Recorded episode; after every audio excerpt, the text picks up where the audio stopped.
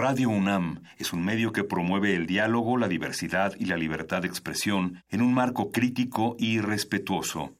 Los comentarios expresados a lo largo de su programación reflejan la opinión de quien los emite, mas no de la radiodifusora.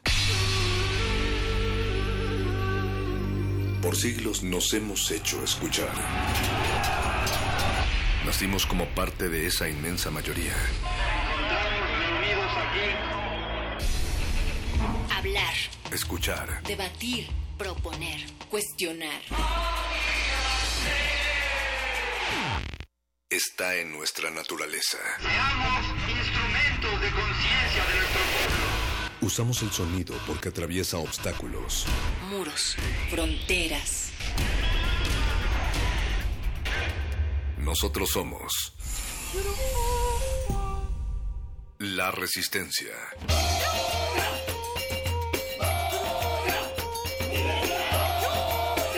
Resistencia modulada.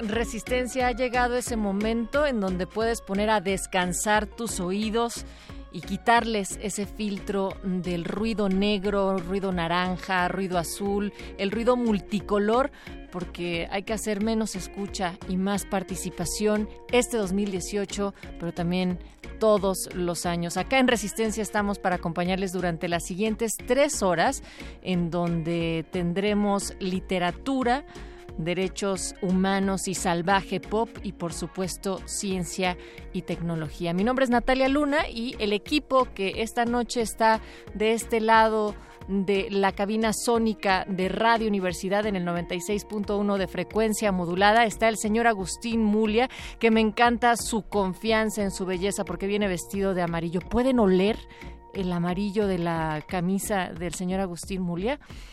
Exacto, ahí está. Por supuesto, Alba Martínez en la continuidad a cuatro planos de distancia sonora y el señor Oscar Sánchez, el voice, detrás de esta producción. Y yo les decía que tenemos una noche de literatura porque llega el programa de Muerde Lenguas que tendrán el tema de los propósitos literarios en este nuevo 2018. Hoy ya es 10 de enero, así es que es donde empiezan a decaer algunos de los primeros propósitos, a ver si es cierto que vamos cumpliendo algunos de ellos. Y estaba viendo también que el mago Conde había lanzado, incluso subió a, Facebook, como el listado de los propósitos literarios de Muerde Lenguas, lanzando el reto de quién se iba a atrever a sumarse a ellos. Así es que pues estén pendientes porque seguro hablarán de esto también. Y en el modernísimo, en la, sección de derechos humanos y salvaje pop, hablarán sobre las expectativas precisamente del tema que les atañe de los derechos humanos, el panorama electoral que desde el 2017 estamos como, ay, nanita, ¿cómo es que va a estar? Bueno, pues ya estamos en este año y van a platicar sobre ello. Y finalizaremos la noche con Resistor, la sección de ciencia y tecnología, donde hablarán sobre las actualizaciones en este ámbito. Todo lo que tenga que ponerle así de iniciando 0%, 1%, pues eso estará acá en esta noche. Y desde el día de ayer estábamos respondiendo algunas de las predicciones del 2018 que el equipo de resistencia modulada, ah, digamos que a cargo de también unos científicos muy serios han hecho en términos de poder realizar una fórmula en cómo poder saber qué es lo que va a pasar.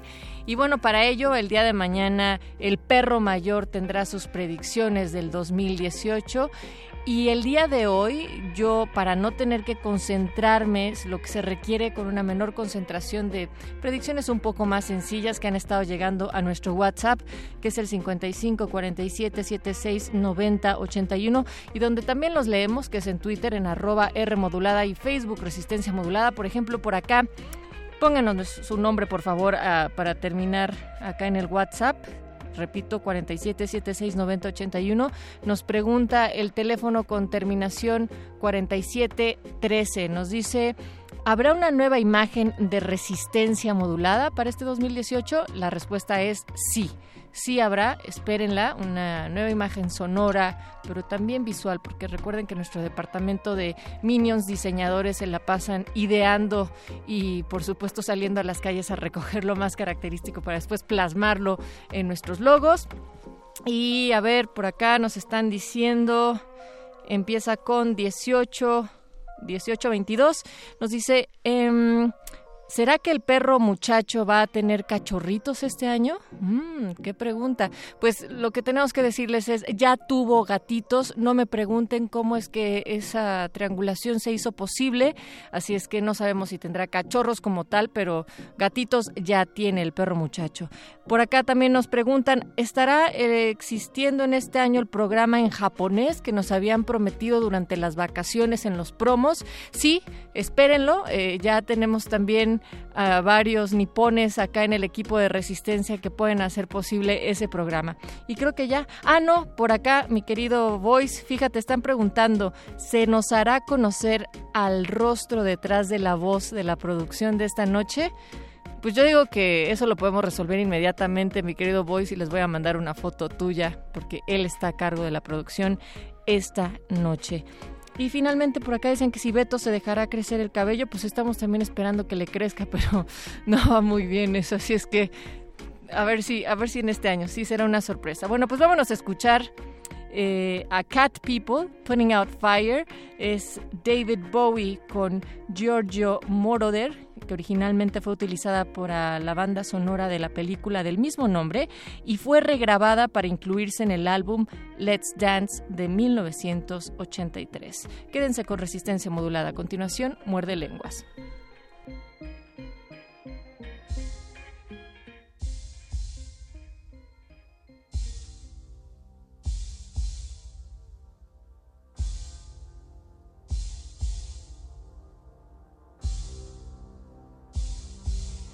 Resistencia modulada.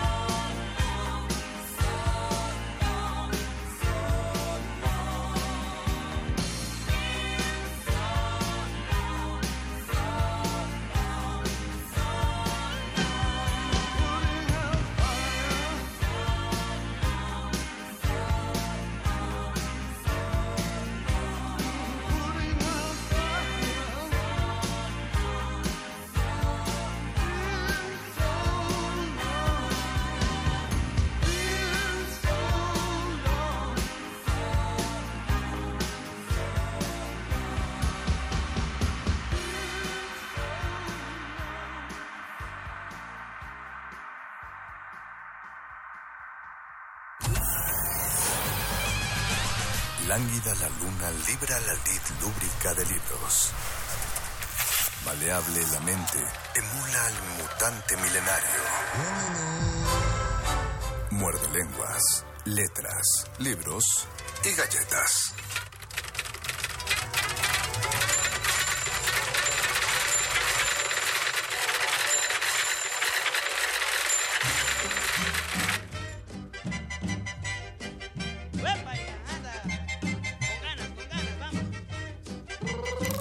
Muerde, muerde, muerde. Lenguas, muerde lenguas.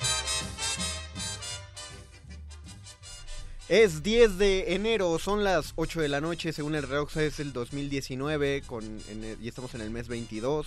Son las 8 de la noche, 19 minutos y 25 segundos y ya ha empezado la segunda emisión 2018 del Muerde Lenguas. El conteo oficial debe ir por ahí de los 300. Letras, libros, galletas y propósitos de escritura y de lectura. Así es, tenemos un reto literario escritor, no, un reto lector escritor, que lo resumimos como reto literario, 12 puntos a cumplir a lo largo del 2018 y esperemos que ustedes En el orden que ustedes quieran y los que ustedes elijan. La cosa es que usted lo cumpla y lo llevaremos de la mano a través de este reto. Mi compañero Luis Flores del Mal. Y mi compañero el mago Conde, nos quedamos en el punto número 5, pero vamos a retomar en lo que ustedes se integran Sí, a porque- esta a esta lúdica, dinámica y para eso tenemos redes sociales. Estamos en www.resistenciamodulada.com, en Twitter arroba Rmodulada. y en Facebook como Resistencia Modulada y en Facebook estamos transmitiendo en el Facebook Live, así que ahí pueden meterse, vernos y escucharnos y comentarnos, aprovechando que esta noche no tenemos WhatsApp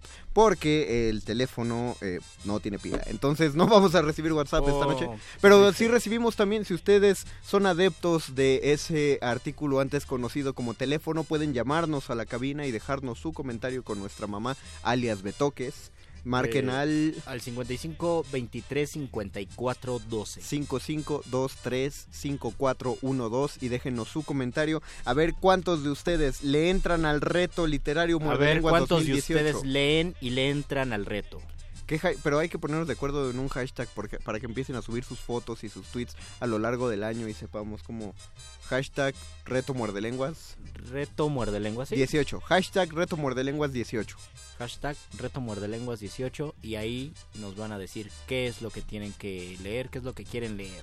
Estamos contentos de transmitir a través de Radio UNAM 96.1 de FM. Tenemos a don Agustín Mulia en la operación Y técnica. tenemos al Voice Oscar en la Producción. En la producción también. a Alba Martínez en continuidad, que está por ahí. eh, le mandamos un gran saludo, gracias a todos ellos es que sonamos. Y por ello vamos a empezar a hablar acerca de este reto. El lunes pasado ya contamos los primeros cinco puntos, pero vamos a hacer un pequeño recuento por si alguien quiere comentarnos. Y por si queremos corregir algunos puntos, porque ya no recuerdo bien, pero para eso traigo mi libreta de muerde lenguas y voy a anotar cuáles, Y, y- y haremos cuáles son mis anotaciones. propósitos. El primer, el primer punto, retomando los cinco primeros, el primer punto es un libro que a huevo debes leer este año. Perdonen que use esa palabra, pero es que es necesaria porque expresa cabalmente lo que queremos hacer este año de lectura. Queremos, yo quiero leer a huevo Capitanes de Arena de Jorge Amado. Y no manches, yo no me acuerdo cuál. dije. Ajá, ese es el problema, por eso hay que anotarlos. Bueno, vamos, vamos, vamos a irlos anotando. A ver, espera. Listo, aquí lo tengo. Tú, Capitanes de Arena de... Capitanes de Arena. ¿Por qué ese lo tienes que leer a fuerzas? Porque llevo seis años, me parece. Lo compré en 2011 en una librería de viejo. Lo he intentado leer cuatro veces. No es una lectura pesada, no se me hace un libro aburrido, pero por una u otra razón lo he dejado.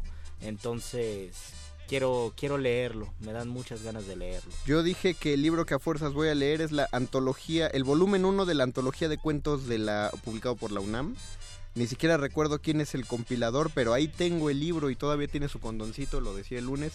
Así que, bueno, pues, e- este año voy a... Le vas a leer. quitar la le- le vas a quitar el plástico al libro.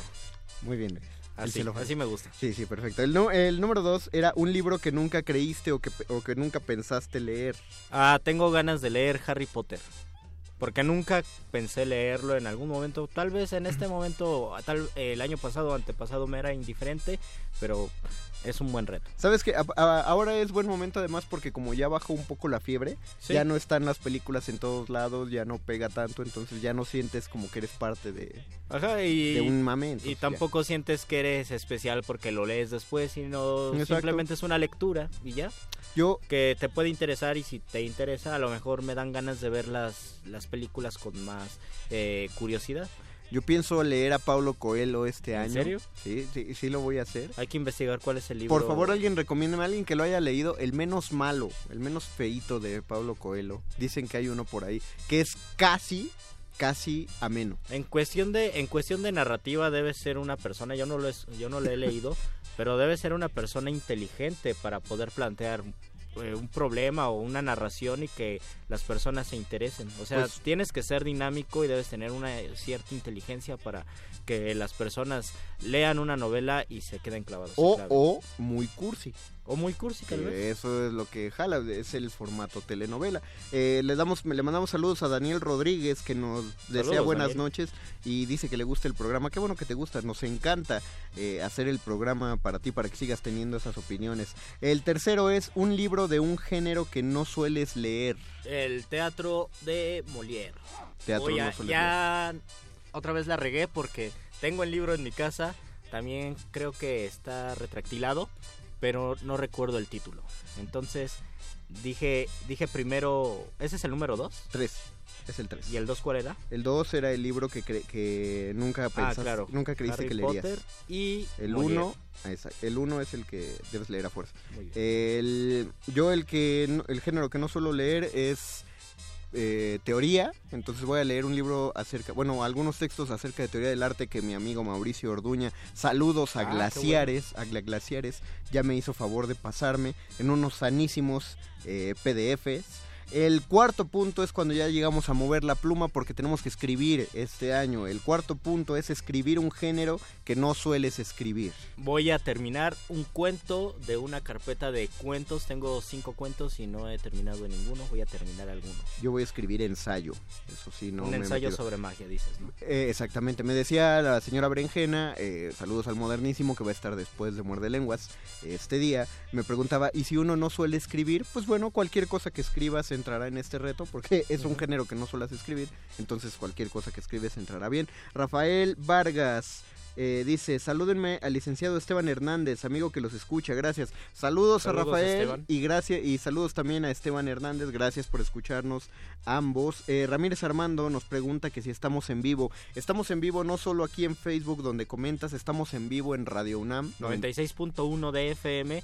Lo estás viendo si son las 8 de la noche con 26 minutos el 10 de enero. Es en vivo. Y también estamos en www.resistenciamodulada.com si Y estás... dale seguir al Twitter arroba R modulada. La página de internet es por si estás en un lugar al que el 96.1 de FM no llega. Eh. Llegamos a todo el mundo.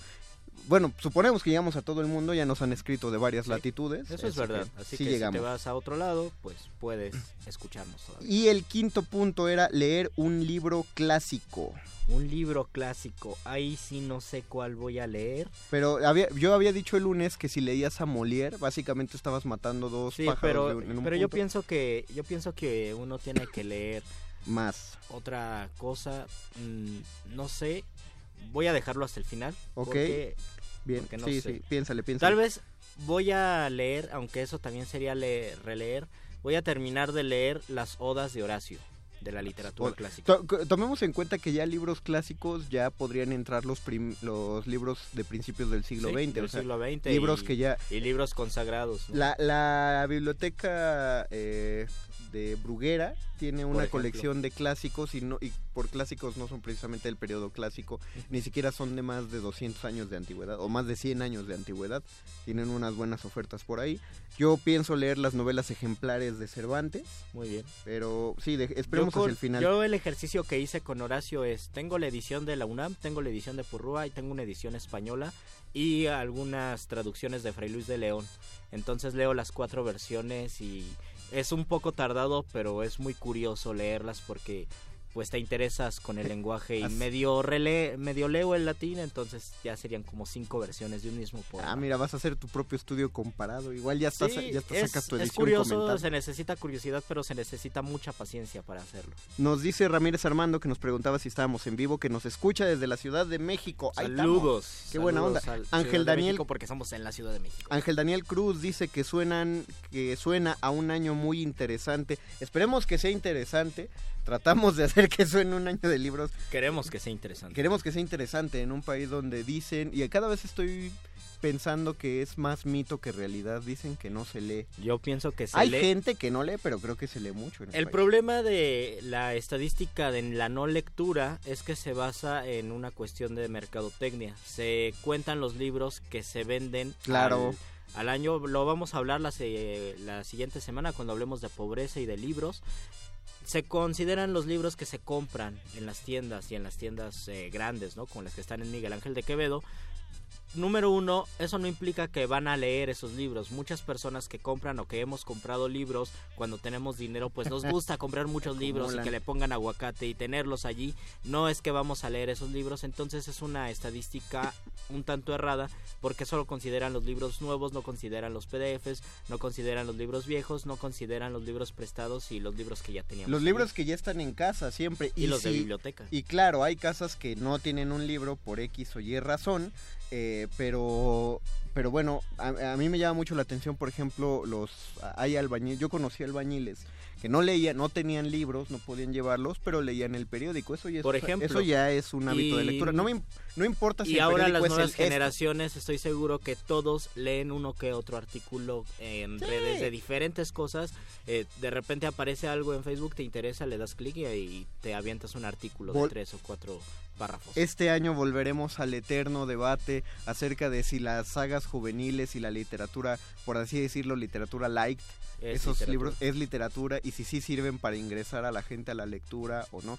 Al menos en experiencia personal puedo decir que si bien toda mi vida eh, por, por un tío mío me gustó leer, cuando empecé a leer de manera más carnívora fue, o sea, fue a partir de Hay Harry diferentes Potter. tipos de anclar en la lectura y Sí. me parece que es una muy buena forma. Nos dice eh, Rafael Vargas, primo Gabriel, mándame saludos. Eh, escribe primo Gabriel, mándale saludos a Rafael porque él ya te mandó saludos. Oscar Rodríguez dice, para el punto 5, el punto 5 es leer un libro clásico. Él dice, matar un ruiseñor de Harper Lee. Genial. Saludos desde el tránsito de Perinorte. Híjole, saludos desde la cantidad de coches que hay ahí en Perinorte. Ándale, el libro que llevó a la fama Harper Fama que Harper Lee no buscaba, eh, que no...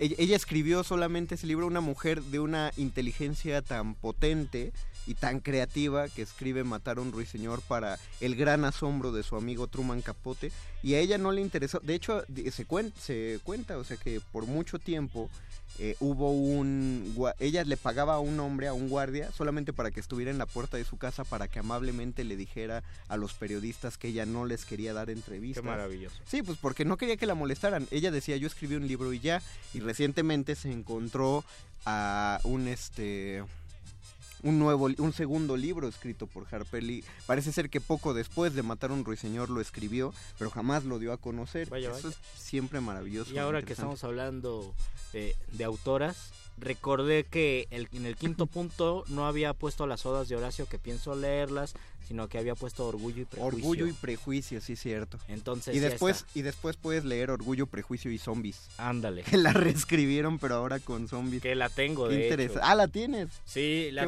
tengo porque me la regalaron en la Fundación para las Letras Mexicanas. Debo confesar que he intentado venderla y no se ha podido, entonces Pues la tengo. léelo y luego me lo regalo. Yo te Sí, lo sí, compro, sí. pues. Si no lo quieres regalar, te lo compro.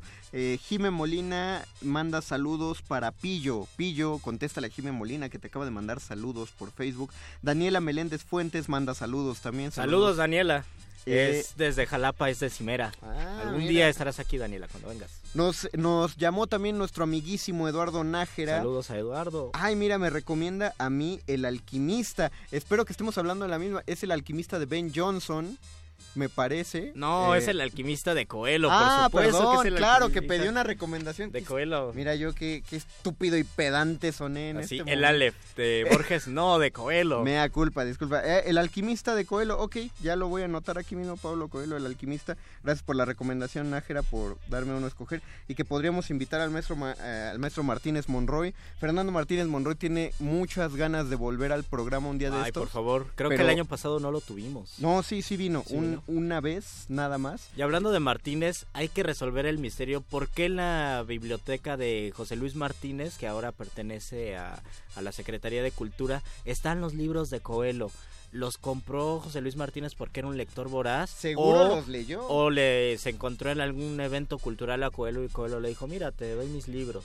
Pero Ah. yo creo que los leyó. A mí me gusta pensar que los leyó. Los leyó que y los, los compró. compró. Ah, Exacto, que los Sí. compró y los leyó. Carlos Angulo Cabrera mm, pide que mandemos saludos a la familia Gil Gómez, por favor. Saludos a toda la familia Gil Gómez y esperemos, ustedes díganos si también le van a entrar a este reto lectura. No tienen que cumplirlo en un orden específico, no tienen por qué ser libros chonchísimos. Digo, si, alguien libros va... que libros que les guste. No digo que no lean, digo que a veces no hay tiempo, o digo que igual estos 12 libros... Por ejemplo, en el de punto número 2 lecturas. del libro que jamás hubieras pensado leer, podría ser el libro vaquero, ¿no? En algún caso. Tal Ese vez sí- este, este año no, pero te daría curiosidad. a Ese- mí ese yo en sí lo algún leía. Momento, en algún momento podría darme curiosidad y lo puedo leer. Yo lo, yo lo leía de niño, en- cuando me iban a cortar el cabello ahí los tenía. Oh, no era una lectura infantil definitivamente. Lo veías por, las, por los Sí, dibujitos. por los dibujos, para ver cómo me iba a cortar el cabello ahí, como los Mario Almada que dibujaban ahí. Eh, comentario de Armando Ríos Velázquez. Ah, muchas gracias por tus felicitaciones. Eh, Gracias, Armando.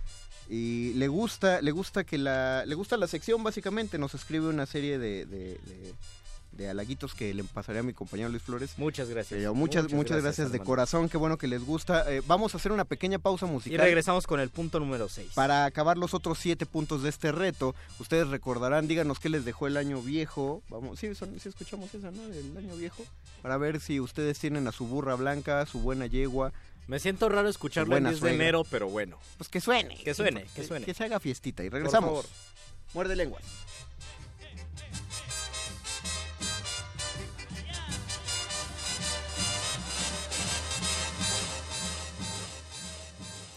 Muerde lenguas. Muerde lenguas. Muerde lenguas.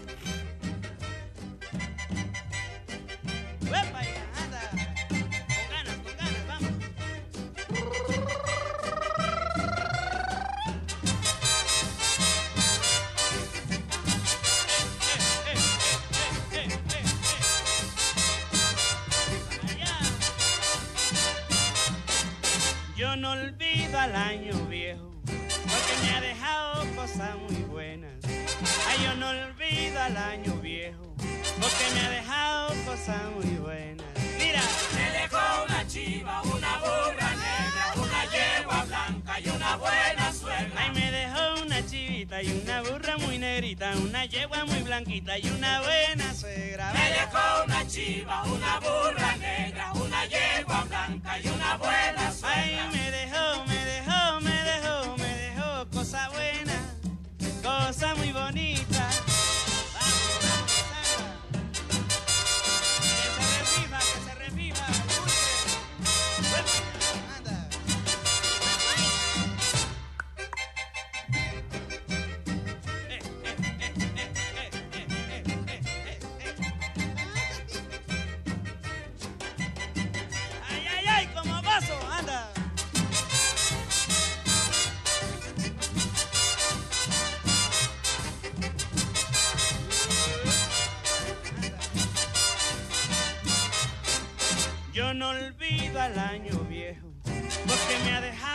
cosas muy buenas. Ay, yo no olvido, no, no, no, al año viejo, porque me ha dejado cosas muy buenas. Anda. Me dejó una chiva, una burra negra, una yegua blanca y una buena suegra. Ay, me dejó una chiva, una burra, una negrita, una yegua blanquita y una buena suegra. Me dejó una chiva, una burra negra, una yegua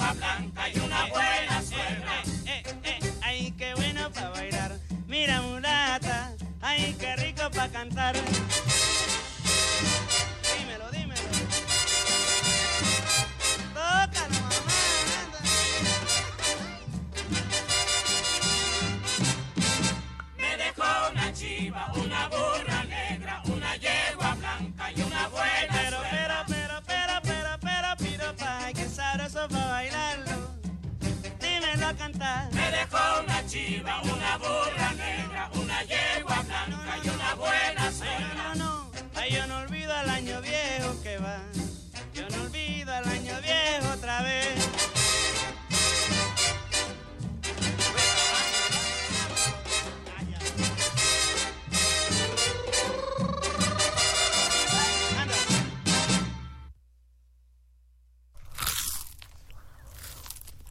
Muerde. Muerde lenguas.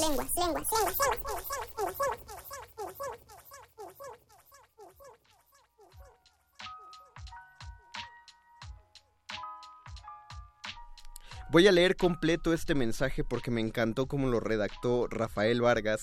Dice, yo sé que para esto es la rancherita del cuadrante, pero por favor envíenle saludos a mis amigas arquitectas de la Dirección General de Obras de la UNAM, la arquitecta Verónica O.R. y Fabiola Reyes. Porfa, por supuesto. Verónica y Fabiola, muchos saludos de parte del Muerde Lenguas. Saludos Muerde Lenguas, también escriben para mandar salud. ¿Por qué no? Para eso es la radio pública. Están oyendo Muerde Lenguas de resistencia modulada. Litros, gallet, no, litros dije. También litros. Litros de galletas y litros de libros y eh, propósitos. Propósitos era la palabra. Habla, eh, ese es mi compañero Luisito Flores. Trabándome como siempre. Y el Mago Conde lo saluda desde acá. Sexto punto de los 12 puntos del reto lector-escritor. Reto literario Muerde Lenguas 2018. El sexto es leer un libro contemporáneo.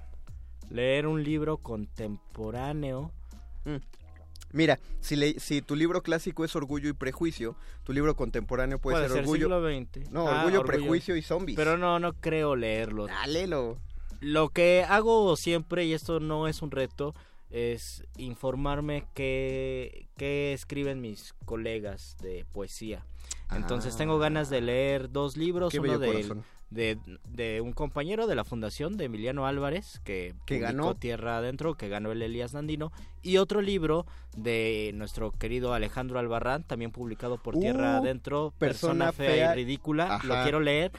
Y un tercer libro también publicado por Tierra Adentro de Iván de León. Ese olvido el título, pero también lo publicó. Entonces los tres son fáciles de adquirir porque Tierra Adentro tiene buena difusión. Y pues por lo menos dos de esos tres espero conseguirlos pronto. Si un día me doy una vuelta, por ejemplo, a la Cineteca, ahí en la librería de la Cineteca están todos los de Tierra Adentro y puedo comprar el, el de Alejandro Alba- Albarrán, persona fea y ridícula. Un saludote a Alejandro Albarrán, que, que era parte de este programa. parte de este al, al inicio éramos, éramos cuatro, ahora somos tres.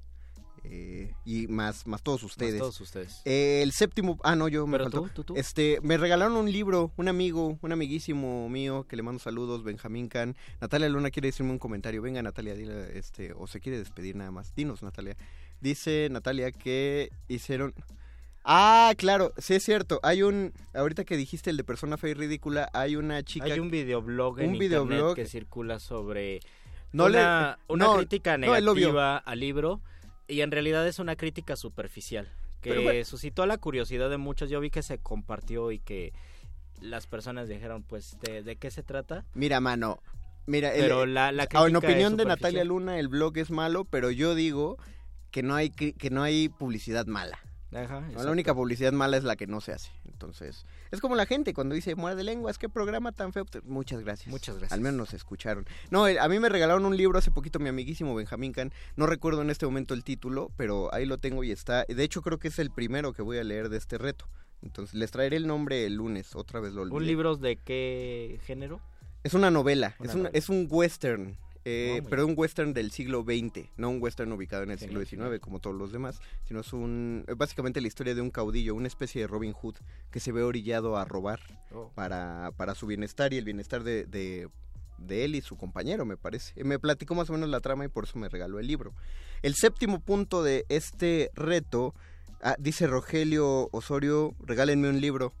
Ok, el lunes regalamos libros. El lunes regalamos Solo porque lo tenemos- pediste. Tenemos libros para regalar. Sí, vamos así a que regalar. vamos a regalar libros. Tengo, ah, ya sé cuáles, pero no les voy a adelantar. Escúchenos el lunes. El lunes vamos a regalar libros. Y, y seguramente boletos de teatro. El 7, releer un libro. O sea que en la vida ya lo leíste y lo vas a releer este año, Luisito. creo que voy a voy a buscar otra vez poesía algo que también no es un reto tanto porque releo poemas la poesía más Ajá. que leerla se relee pero pienso releer con cuidado algún poema clásico ya sea Muerte sin fin El primero sueño de Sor Juana o Las soledades de Góngora que yo creo que son lecturas que en mi formación y en mi gusto lector las tengo que realizar cada cierto tiempo. Entonces pues pu- puedo pensar que esos tres, Muerte sin fin, Las Soledades y eh, Primero Sueño, que en su conjunto tal vez no superan las 140 páginas, pero en cuestión de, Es una- es una de chambota. construcción es muy complicado. Es una chambota. Sí. Este, por, por, quizá por contagio de Eduardo Nájera, eh, que decía que él quería leer La Isla del Tesoro de Stendhal, eh, de Stevenson, perdón. Me estaba, me estaban dando ganas de releerlo, pero ya llevo un ratote que yo quiero leer justamente Harry Potter. Oh, muy bien. Y fue, puedo decir sin problema que fa- hace fácil 10 años no lo leo. Entonces, será buen momento para hacerlo. Muy buen momento. Entonces ya lo pongo aquí. Octavo punto del reto literario Muerde Lenguas 12. Leer el libro que nunca has podido leer. Ese libro que te ha te ha estorbado toda la vida, que dices, no, no, no lo puedo acabar, no lo puedo acabar. Oh, y eso- ese es el gran reto de 2018. El libro que nunca he podido leer. Ay, ay, es- son varios, son muchos. La Escoge Biblia es uno. de ellos. Ah, ahí está, quédate con No, eso. no, no es cierto, no, no voy a leer la Biblia. Este, ¿Por qué no? este año no, porque pues es... Porque te, te pega tu papá. No, no me pega, pero no es... Muy no es pornográfico que para lo- ti. No, no estoy preparado tal vez para leerlo. Creo que, pues como, como nuestro señor presidente, él- he leído puntos y ya. Pero creo que son, li- pasajes, son libros, son no libros todo. que uno tiene que, que encontrar y que ellos también te encuentran. Un libro que no he leído, uno de Antonio Lobo Antunes, tal vez me atreva a leerlo, que se llama Archipiélago del Insomnio, que igual lo he comenzado ese sí como ocho veces, lo he subrayado y cada vez que lo retomo algo me impide y digo no puedo y lo dejo y lo dejo y lo dejo. Rayuela, lo mismo. Bueno, más bien Ah, solo lo empecé a leer una vez. eh, no me atrapó. No, eh, voy a quedar como un ignorante en eso. Pero en, en el inicio no tuve, a lo mejor no estaba yo en el humor o, o mi dinámica de leer varios libros a la vez me impidió leer Rayuela.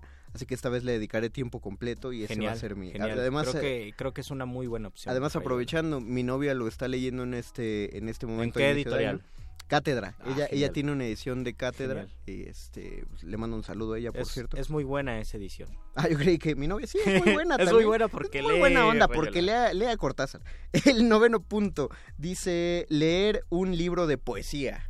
Leer Déjame, un libro de poesía. esta vez yo lo voy a contestar primero. Voy a leer uno de Gonzalo Rojas por recomendación tuya. Muy bien, muy voy bien. a buscar alguno y eso voy a leer. ¿Tú qué vas a leer de poesía? ¿Hay algo de poesía que sientes que no hayas leído, Luisito? No, él no he leído muchísimas cosas. Tengo que leer con cuidado humilde, todo el romanticismo alemán y, e inglés. Tengo que leerlo con mucho cuidado. Quiero leer muy bien a Blake, ten- quiero leer muy bien a Lord Byron, ten- quiero leer las elegías de Goethe y después quiero leer poesía alemana, los sonetos de Rilke que me los he perdido, que los he leído poco a poco o muchos otros. A Rilke, por ejemplo, sería uno de mis retos. Compré hace una semana o dos semanas los últimos poemas de amor de Paul Eluard, que es un poeta francés maravilloso, que es surrealista.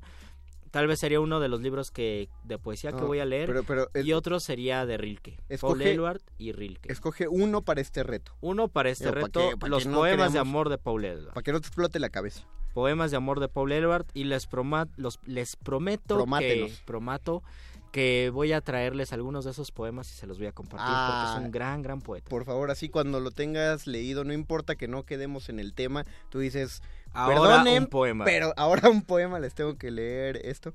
Sí, sí, tampoco leas Genial, tanto genial. porque diría la abuela de Malcolm que nos da cáncer de ojos. El punto 10 del reto ¿El tuyo cuál era, Gonzalo Rojas? Gonzalo Rojas. El 10 es leer una obra de teatro. Leer una obra de teatro. Ya había puesto a Molière en el punto 3. No ¿Quieres quiero... matar dos puntos de un no, tiro? No, no quiero repetir. Voy a leer una obra clásica.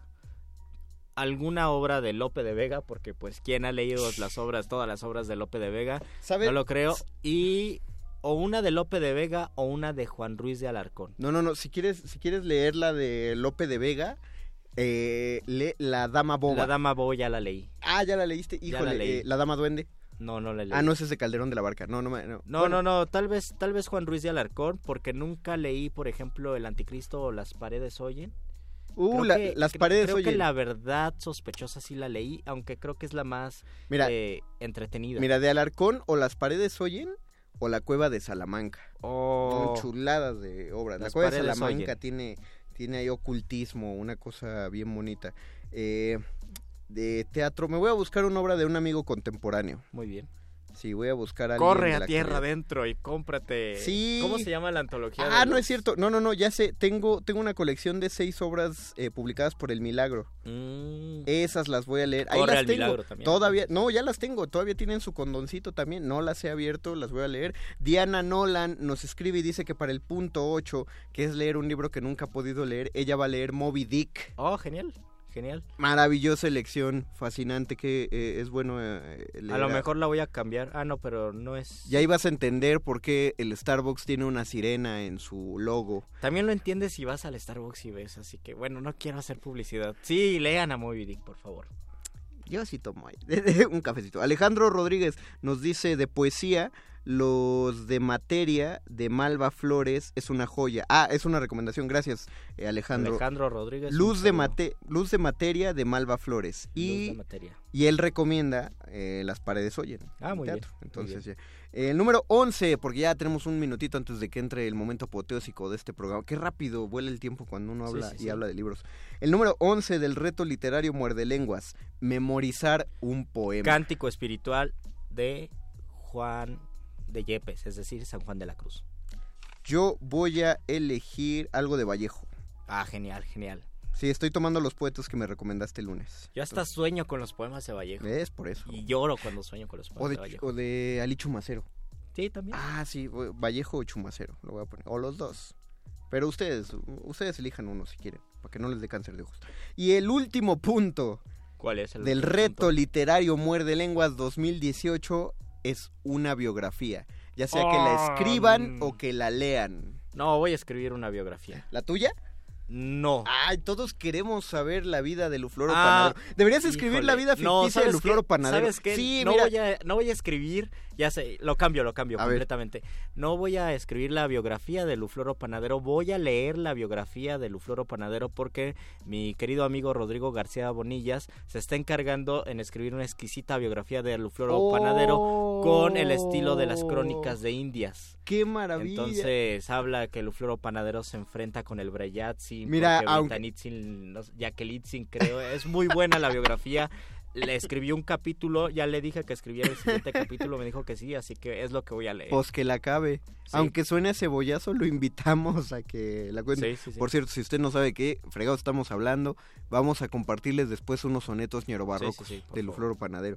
Yo me voy a aventar unas biografías de Jaudini desde hace como Oh. tres años.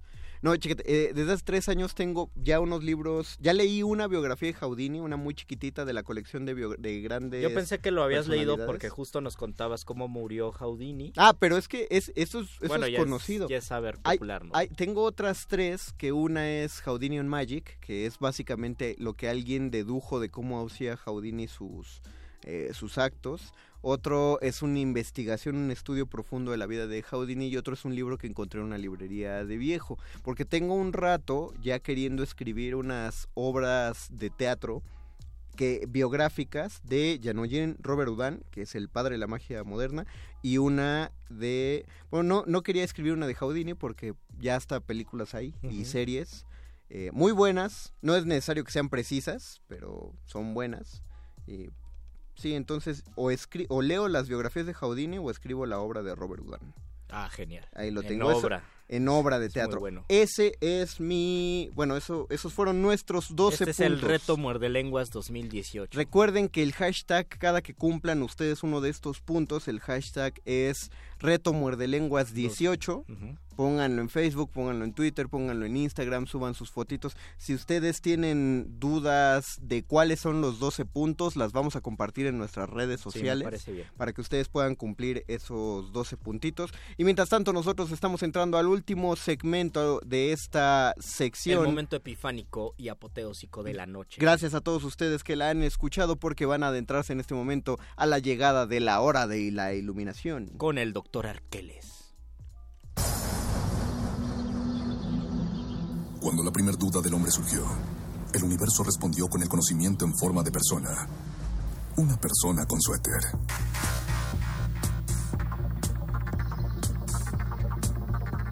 Es la hora de la iluminación con el doctor Arqueles.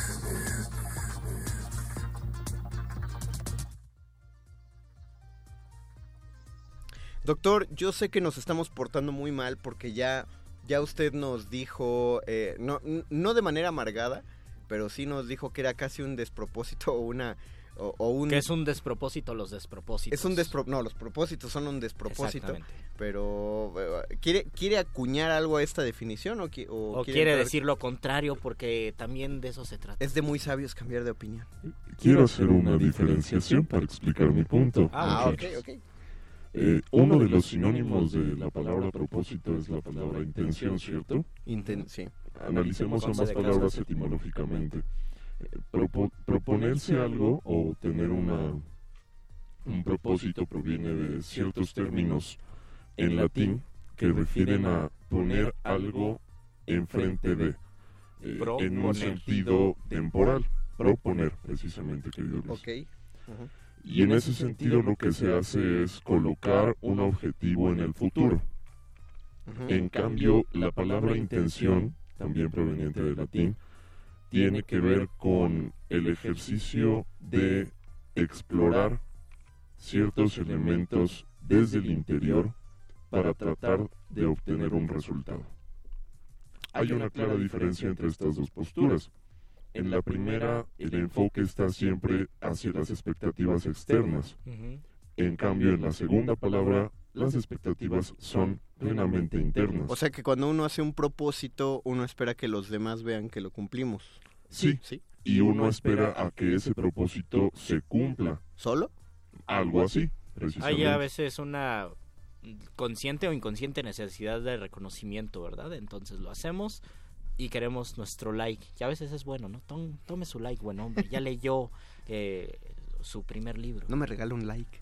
Pero a veces ese like quita el enfoque en lo que sería más Claro, importante. quita la la intención. intención, precisamente, el intentar, el tratar de hacer algo desde una exigencia y una voluntad internas, desde una motivación realmente, llamémosle así, consciente. También pienso que el intento es la capacidad de, del aprendizaje, el propósito es llegar y que nos den algo, por ejemplo, una medalla. El intento es, me voy a caer 20 veces, yo sé que es un cliché, pero así funciona, lo voy a intentar 20 veces y la 21 vez que lo intente lo voy a lograr. En el propósito es, yo lo quiero lograr, pero un verdadero propósito está hecho de intentos, ¿no? Y de intenciones. a ver, o sería el propósito sería voy a voy a conseguir digamos si estamos hablando de, de un deporte voy a conseguir la medalla es el propósito pero la intención del deporte debería ser voy a hacer deporte porque me hace bien no O- Y, y porque me llena, porque me satisface, porque me ofrece Pero- pero en muchas ese- otras cosas más que solo la medalla. En ese caso, ¿no Pero- sería la medalla una un buen medio para proponerse una intención? Claro que sí, definitivamente sí, Mario Conde. El asunto está en cómo nos proponemos esa intención. Precisamente mucha gente solo esperaría obtener Sí. en algún momento una medalla, un premio, un reconocimiento o un like. Y en cambio aquel que gana la medalla de oro o que crea Facebook o que hace una, una gran empresa o, o un gran libro, parte desde otro punto. No está esperando llegar al libro, está esforzándose. Y la prueba es matar un ruiseñor o cumbres borrascosas o el primero sueño o el llano en Exactamente. llamas. Muy bien, a mí a mí me parece bien porque puedo pensar que esos son mis propósitos, pero detrás de esos propósitos está la intención de querer eh, cumplir lo más que se pueda, Pero- pero, pero- no me voy a sentir mal si cumplo tres de esos Sí, o sea, eso, eso sería lo peligroso, ¿no? Yo podría decir que si alguien eh, quiere hacer este o cualquier otro reto literario por conseguir likes en Facebook de que posteó la foto del libro que sí leyó, probablemente no tiene la intención, Exacto. pero si es alguien que no está acostumbrado a leer, solo por hacer eso quizás se genere el Una- hábito de lectura. El problema es que como no está la intención desde el principio, quizás se vuelva una de estas personas horrendamente molestas que solo se la pasan Por supuesto. sa- mostrando las fotos de las cosas que En supuestamente tardes leyeron, de lluvia con un buen café. en lugar de, de generar un gusto o de generar un sentido crítico. Al por la final de cuentas, un propósito que se convierte en intención es un propósito que no se verbaliza, sino que se visualiza interiormente y dices, esto es lo que quiero hacer, ¿no? Ahora lo compartimos porque es un programa de radio, porque queremos que ustedes también nos Porque somos bien son, chacoteros. porque somos bien chacoteros, pero un propósito también es interno, ¿no? Tenerlo ahí, decir, bueno, está bien, hay que hacerlo en algún sepan, momento. pues, queridos escuchas cuáles son sus intenciones al realizar el reto Muerde Lenguas 2018. Muy bien. Eso sería lo más importante, muchachos. Eso sería lo más importante y con eso podemos cerrar este tema del reto literario Muerde Lenguas 2018. Volvemos a agradecer a don Agustín Mulia que estuvo en la operación técnica de esta Agradecemos nave sonora. también a Oscar el Voice que estuvo en la producción. Todavía agradecemos a Alba Martínez que sigue en la continuidad porque ella trabaja más que los que estamos aquí adentro de la cabina. Así es. Y pues agradecer principalmente a todos ustedes que con sus mensajes, sus saludos, por supuesto, a la gente que recibe esos saludos también, eh, pues qué gustazo eh, estar en contacto con Qué ustedes. bueno estar en este 2018 con ustedes y sabemos que ha crecido nuestra audiencia y eso nos encanta. Porque, ustedes son que- parte de ustedes. Quiere decir Esto que crecerán los ustedes. lectores, Así es. Pues muchas, juntos. Muchas gracias, doctor Arquel. Muchas gracias, Luisito. Muchas Eh, gracias, Mago Conde. Nosotros los vamos a dejar aún con resistencia modulada, todavía sigue, esto apenas acaba de comenzar, va a venir el modernísimo después de unos cortes. Mientras tanto, dándoles infinitas gracias, se despiden de estos micrófonos. Luis Flores del Mal. El Mago Conde. Y el doctor Arqueles. Intencionen, radio escuchas. Esto es la resistencia.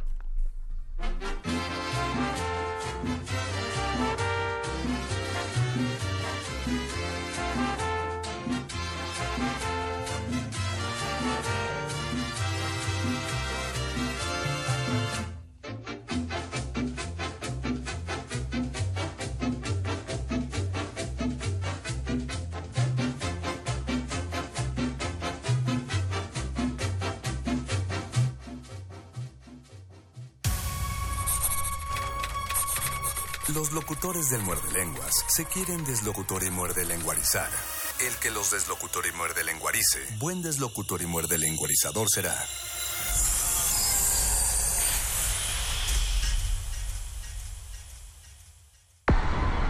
Resistencia modulada.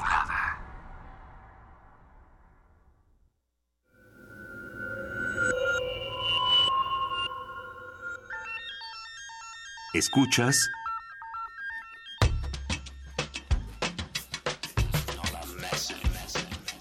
XEUN. Radio UNAM.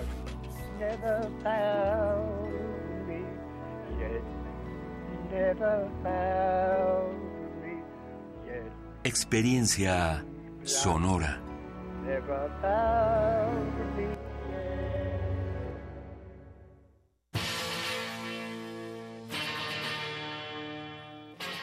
Después de 50 años, cuando despertamos, el rock seguía ahí.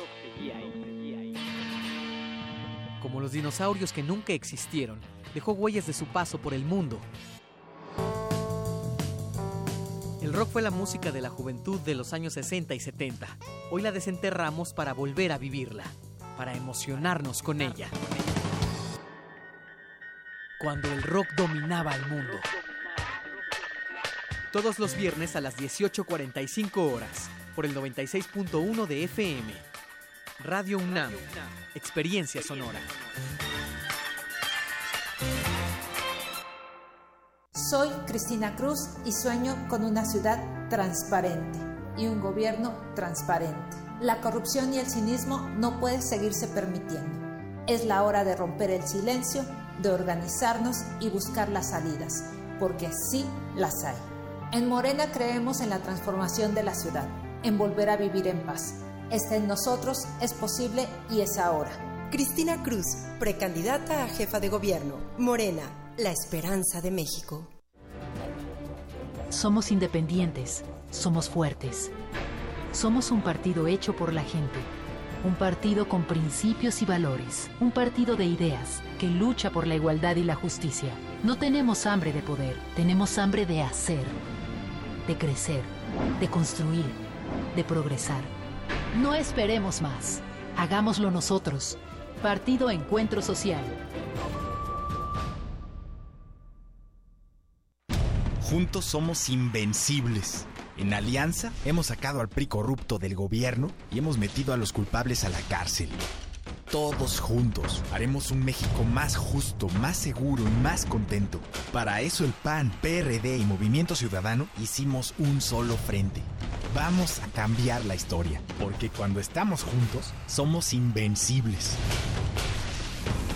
PAN, el cambio inteligente. Mensaje dirigido a militantes del PAN.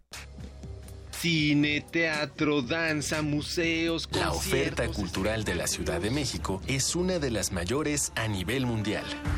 ¿Te gustaría planear un fin de semana inolvidable? Escaparate 961. La UNAM y la Ciudad de México en un solo lugar. Sintonízanos todos los viernes a las 3 y cuarto de la tarde. Y aprovecha todo lo que esta gran ciudad tiene para ofrecerte. Escaparate 961. Por el 96.1 de FM. Radio UNAM, Experiencia Sonora.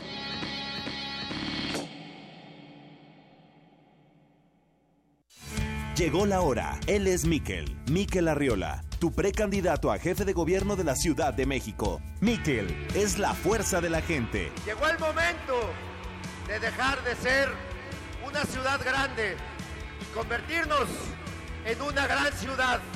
Si ustedes quieren, yo puedo. ¡Vamos a ganar! Si todos queremos, Miquel puede. Mensaje dirigido a los integrantes de la Convención de Delegados del PRI. Hoy muchos traemos la camiseta bien puesta por México. Y en las próximas elecciones de 2018 capacitaremos a más de 1.400.000 personas que contarán los votos de las y los mexicanos. Trabajar como supervisor o capacitador asistente electoral es poner mi granito de arena para seguir construyendo el México que quiero. Únete y participa en la organización de las elecciones del primero de julio. Porque mi país me importa, te invito a trabajar en este gran equipo. Infórmate en INE.mx. Instituto Nacional Electoral, INE. Hijita querida, Es tan difícil volver a dejarte. Ahora que regresé a mi ciudad encontré lo que más amo. Mi tierra, mi hogar, ustedes. No importa cuánto tiempo esté fuera, ni las veces que tenga que irme de nuevo. Este es mi lugar. Aquí está mi familia. Y aquí estás tú. No importa en qué país estés, este 2018 vota por lo que más amas. Credencialízate, regístrate y vota para la jefatura de gobierno. Infórmate en www.votochilango.mx, Instituto Electoral Ciudad de México.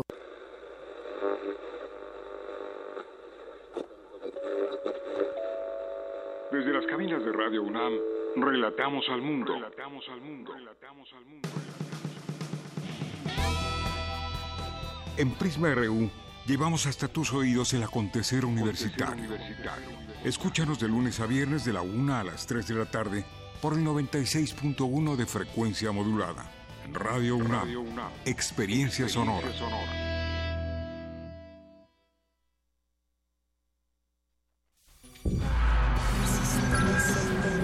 Resistencia.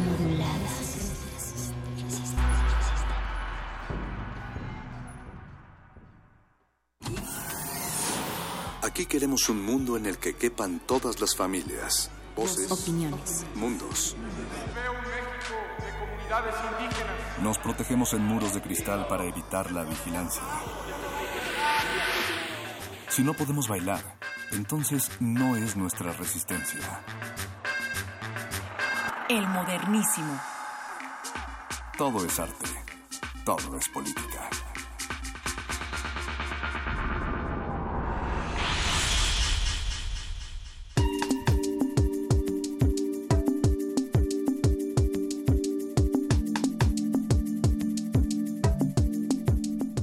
Muy buenas noches, Ciudad de México. Buenas noches, mundo, si es que nos, están escuchando desde algún lugar remoto de este planeta. Bienvenidos, bienvenidas a la primera emisión del Modernísimo en vivo este 2018. Arrancamos con mucha emoción, no lo puedo ocultar. Ya quería regresar a estos micrófonos, a esta cabina, al aire por el 96.1 de FM. Esto es Radio UNAM, Resistencia Modulada.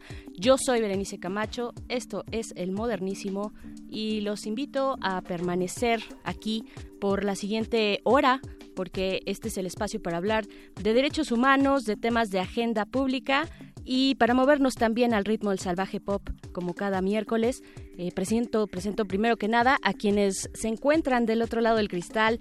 Ya regresó el señor Agustín Mulia, está en la operación de la consola. Bienvenido de nuevo. Eh, también está Alba Martínez, siempre atenta en la continuidad, levanta su mano para saludarles. Está, por supuesto, el voice Oscar Sánchez en la producción ejecutiva. Así es que tenemos un gran equipo para iniciar esta resistencia y arrancar con todo este año 2018, porque hay mucho, mucho, mucho que hablar. Mucho porque el proceso electoral ya está ya está con todo, hay declaraciones, movimientos, esto ya parece el juego de las sillas, algunos se van, dejan espacios para buscar algo nuevo, eh, lo cual es muy válido, muy válido, si, eh, eh, tienen que buscar nuevos horizontes en la administración pública, en el gobierno, eh, ojalá no tuviéramos todo este ambiente de corrupción y de impunidad al- alrededor, pero bueno, se vale, se vale moverse. Eh, pues eso, mucho, mucho de qué hablar.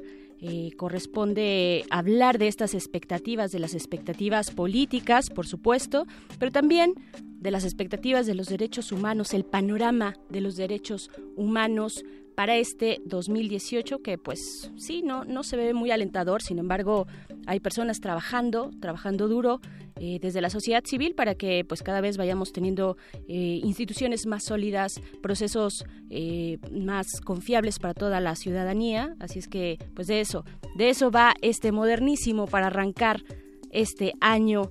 Y pues, ¿qué nos depara? ¿Qué nos depara? Algunos dirían que el año ya nos alcanzó, y por eso vamos a escuchar esta rola de Café Tacuba. Se llama precisamente así, se llama Futuro, aquí en el modernísimo. No tardamos nada y regresamos. El modernísimo.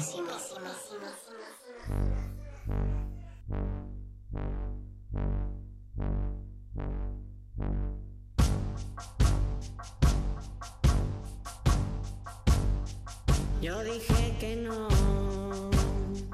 ella dijo sí. Yo dije que dijo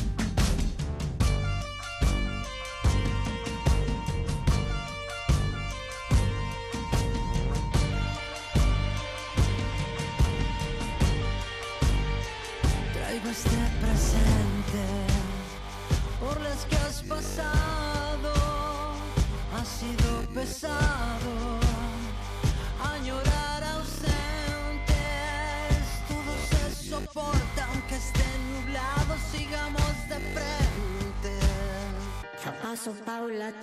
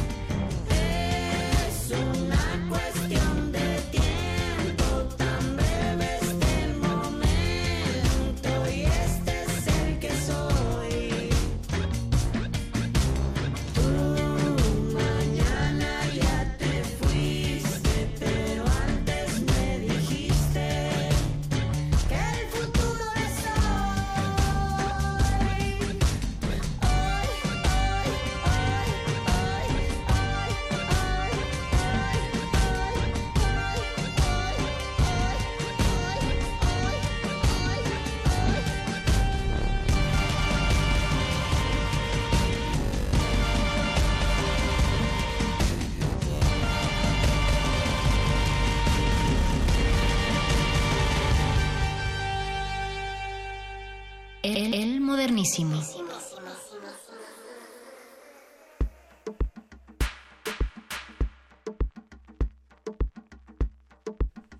Miércoles 10 de enero 2018, 9 de la noche con 12 minutos.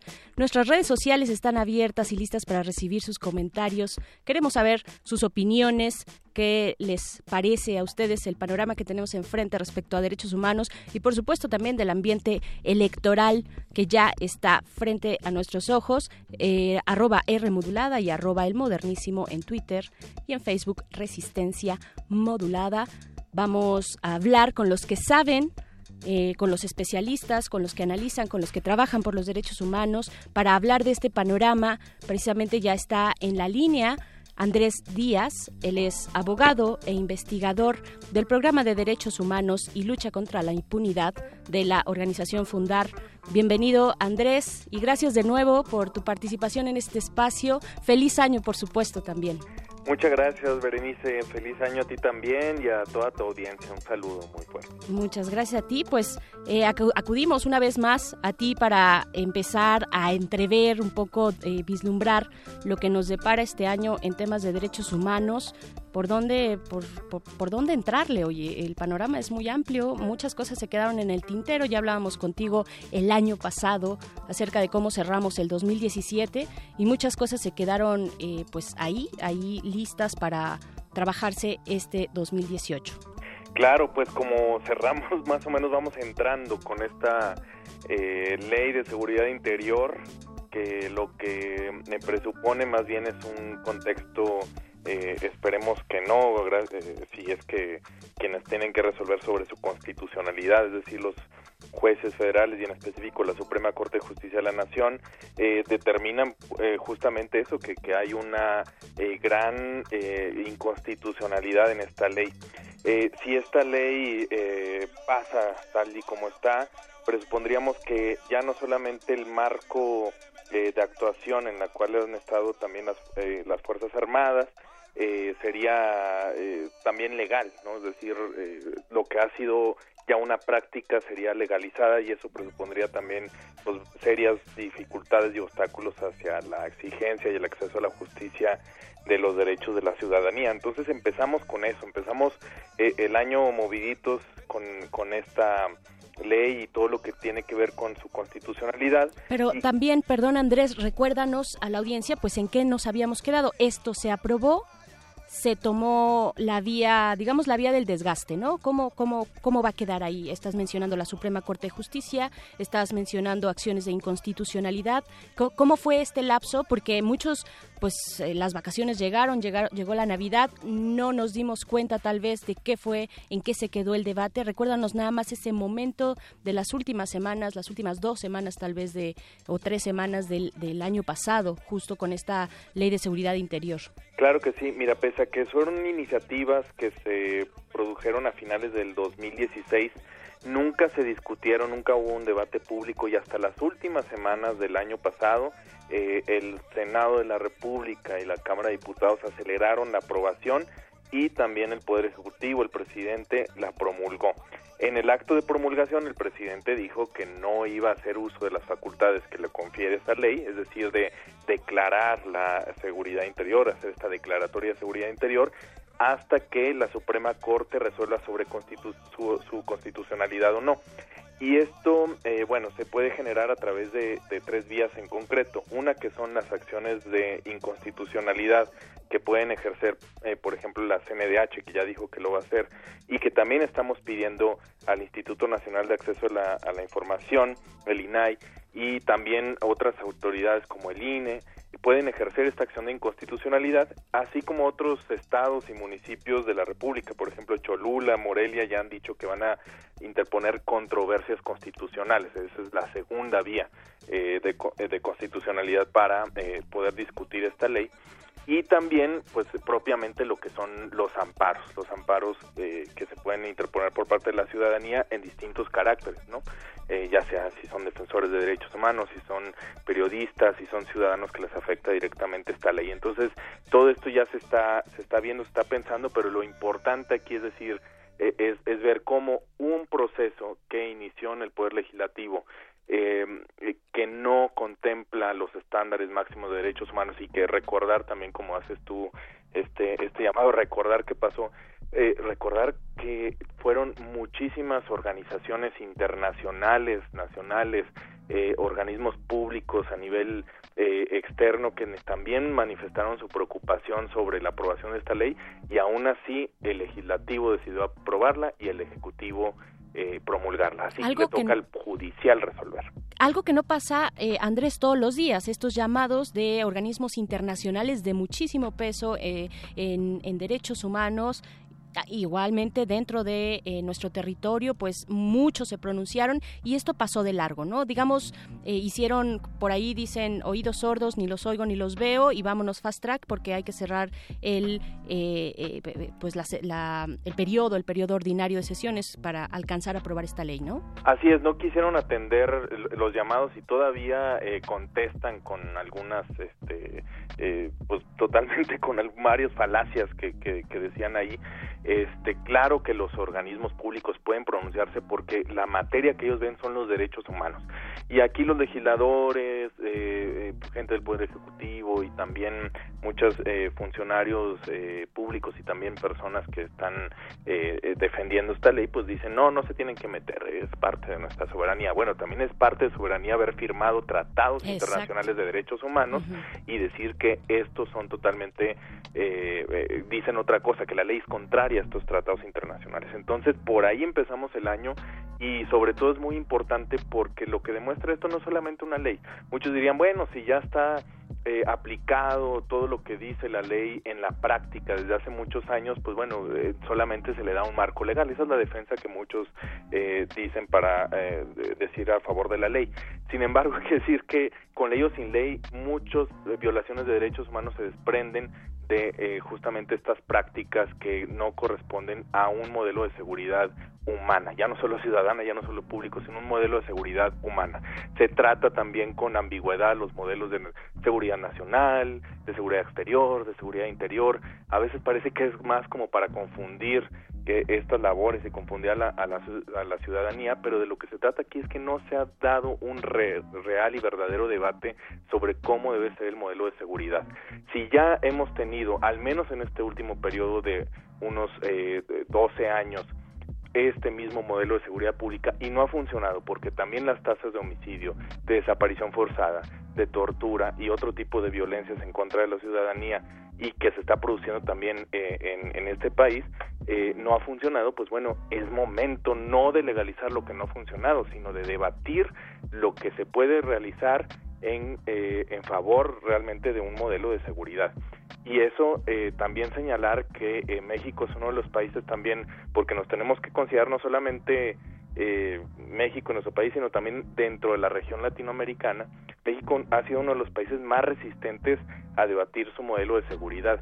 E inclusive esto lo podemos venir arrastrando desde la llamada o mal llamada guerra sucia que aconteció a finales de los 60, toda la década de los 70, en donde se utilizaron las fuerzas del Estado para eh, perseguir y erradicar a grupos opositores sin que hubiera eh, ninguna sanción. Es decir, estos casos permanecen en la impunidad y no, eh, pues bueno, siguen siendo parte de la agenda de derechos humanos. Por supuesto, y surgen ya por ahí también eh, opciones o propuestas que algunos pueden pensar eh, pues eh, alocadas, desfasadas, ocurrencias, pero que podrían tener también posibilidades de poder so de, de, solucionar esta, esta situación tan compleja que es la inseguridad de nuestro país. Por ejemplo, la de la de la amnistía, ¿no? Nos caiga bien o no Andrés Manuel López Obrador, pues hay por ahí, este, hay, vaya, no se puede desechar tampoco un proceso de paz como el que han tenido otros países, por supuesto, con las, eh, pues con las características y las eh, salvedades y los detalles a fondo que tiene nuestro país, ¿no?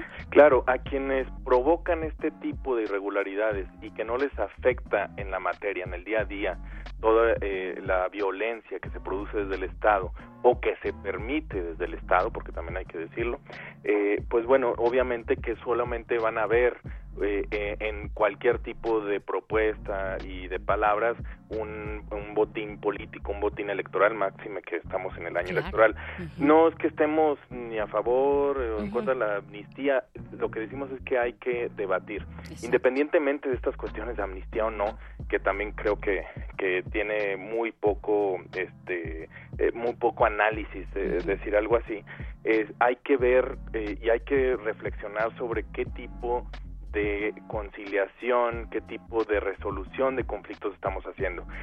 Hay que recordar que también eh, hace ya, eh, van a ser ya casi dos años, que eh, existe el nuevo sistema de justicia penal, es un nuevo modelo de resolver los delitos y las conductas en este país.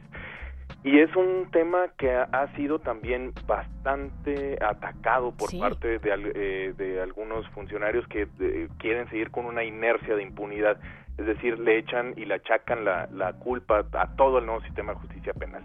Y, y, eso, pues bueno, es que no se ha comprendido de qué significa esto, de qué significa realmente avanzar hacia una sociedad que logre solucionar sus problemas y no solamente ver en algo que conocemos en la disciplina del derecho como el derecho penal del enemigo, legislar para eh, estar en contra de un sector de la población.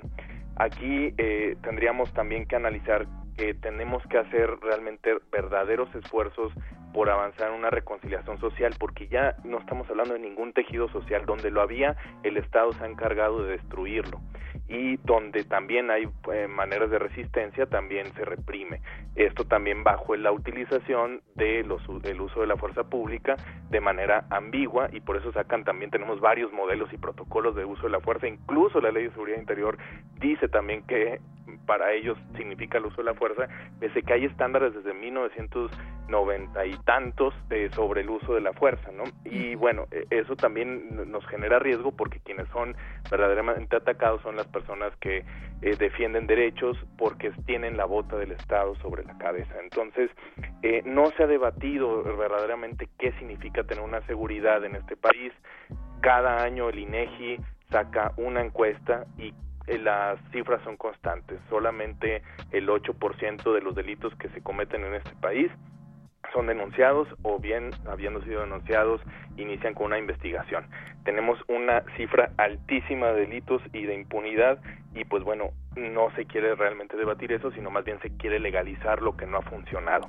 Eso es lo, lo verdaderamente eh, desastroso y sobre todo que se considera que quienes pueden proponer eh, y, y hablo en este caso no de personas que tienen eh, cuest- eh, intereses electorales, sino que se propone medidas y políticas públicas en favor de los derechos humanos, más bien este se dice que se defienden delincuentes, que, que, que ya con la cantaleta de derechos humanos, cuando los derechos humanos se aplican para todas y todos. Entonces, eh, eh, tenemos este gran reto, tenemos este gran de- reto de la resistencia estatal hacia un modelo integral de derechos humanos que también debería de contemplar, y esto eh, lastimosamente es siempre dejado atrás en la agenda, debería de considerar las causas reales de la inseguridad, que son todo todos aquellos derechos económicos, sociales, culturales y ambientales que hacen que mucha gente, por ejemplo, ingrese a- al crimen organizado o que hacen que mucha gente no tenga acceso a la justicia o que hacen que las prácticas de corrupción y de impunidad sigan aconteciendo en el día a día.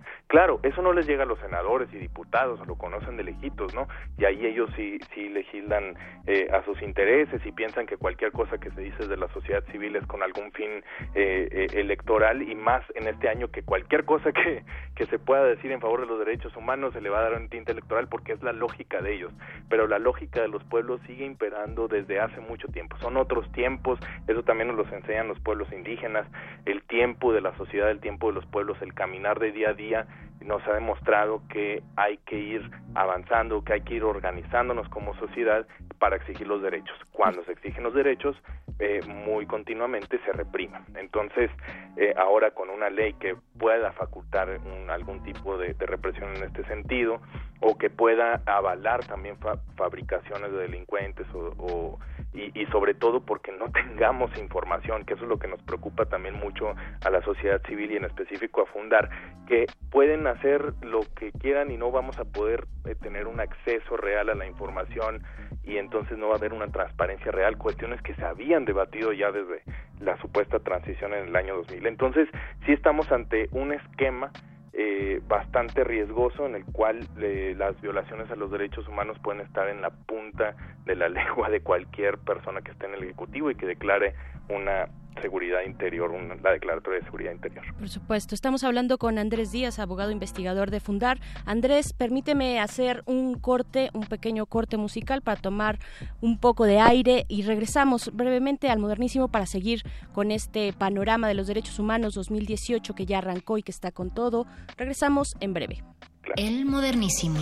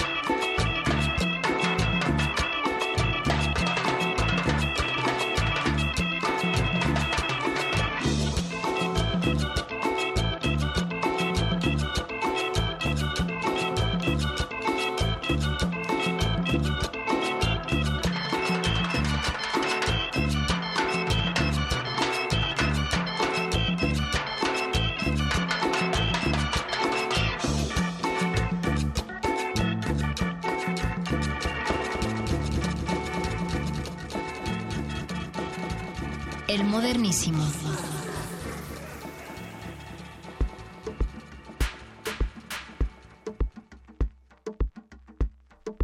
Cuando son las 9 con 30 minutos de este miércoles 10 de enero, eh, continuamos con nuestra charla. Andrés Díaz de Fundar, estamos hablando, pues nos comentas este panorama, lo que alcanzan a entrever desde Fundar y desde tu propia perspectiva acerca de pues las expectativas de los derechos humanos en este 2018. Así es que, ¿qué más, qué más hay que ver eh, hacia adelante en el, en el futuro más, más inmediato?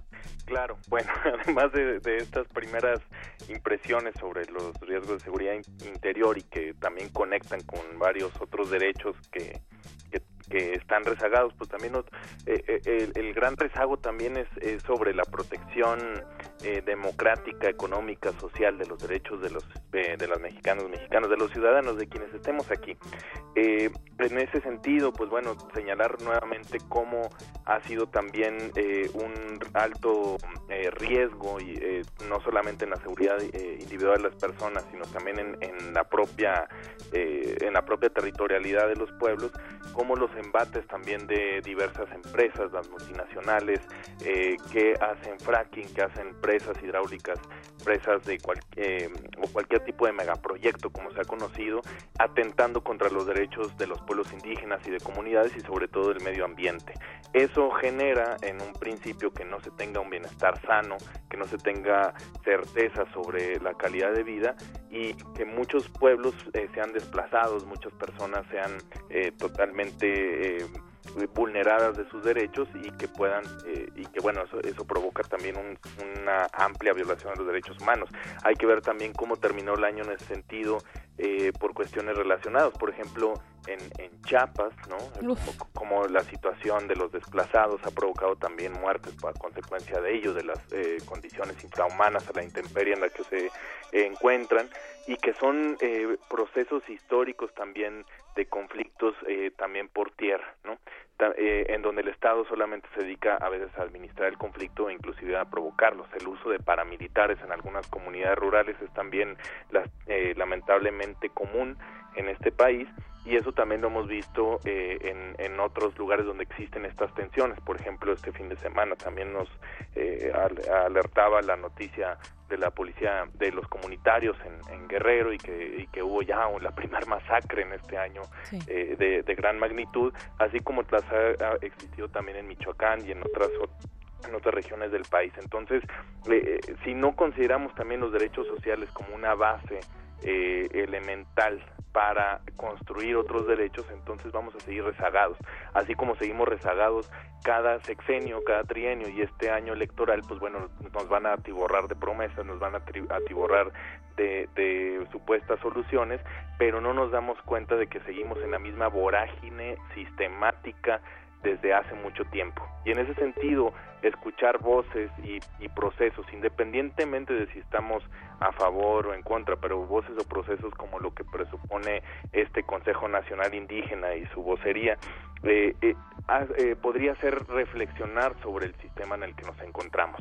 Si le seguimos apostando a un supuesto cambio cada tres o seis años, o si más bien nuestros eh, tiempos corresponden a más de seis años y, o, o a momentos que se pueden dar también en, en determinado eh, lugar y en determinado espacio. Hay que escuchar más.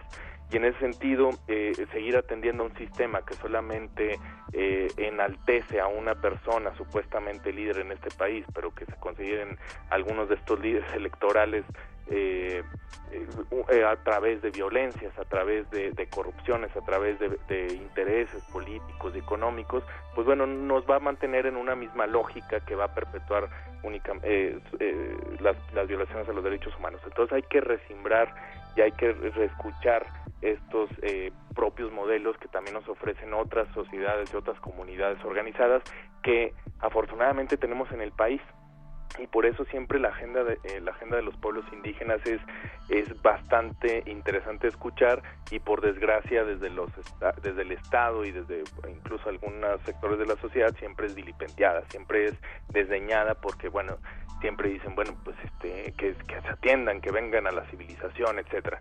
A veces eh, yo creo que son más civilizadas las formas de solucionar conflictos y de organización de las que tenemos nosotros a veces en las ciudades.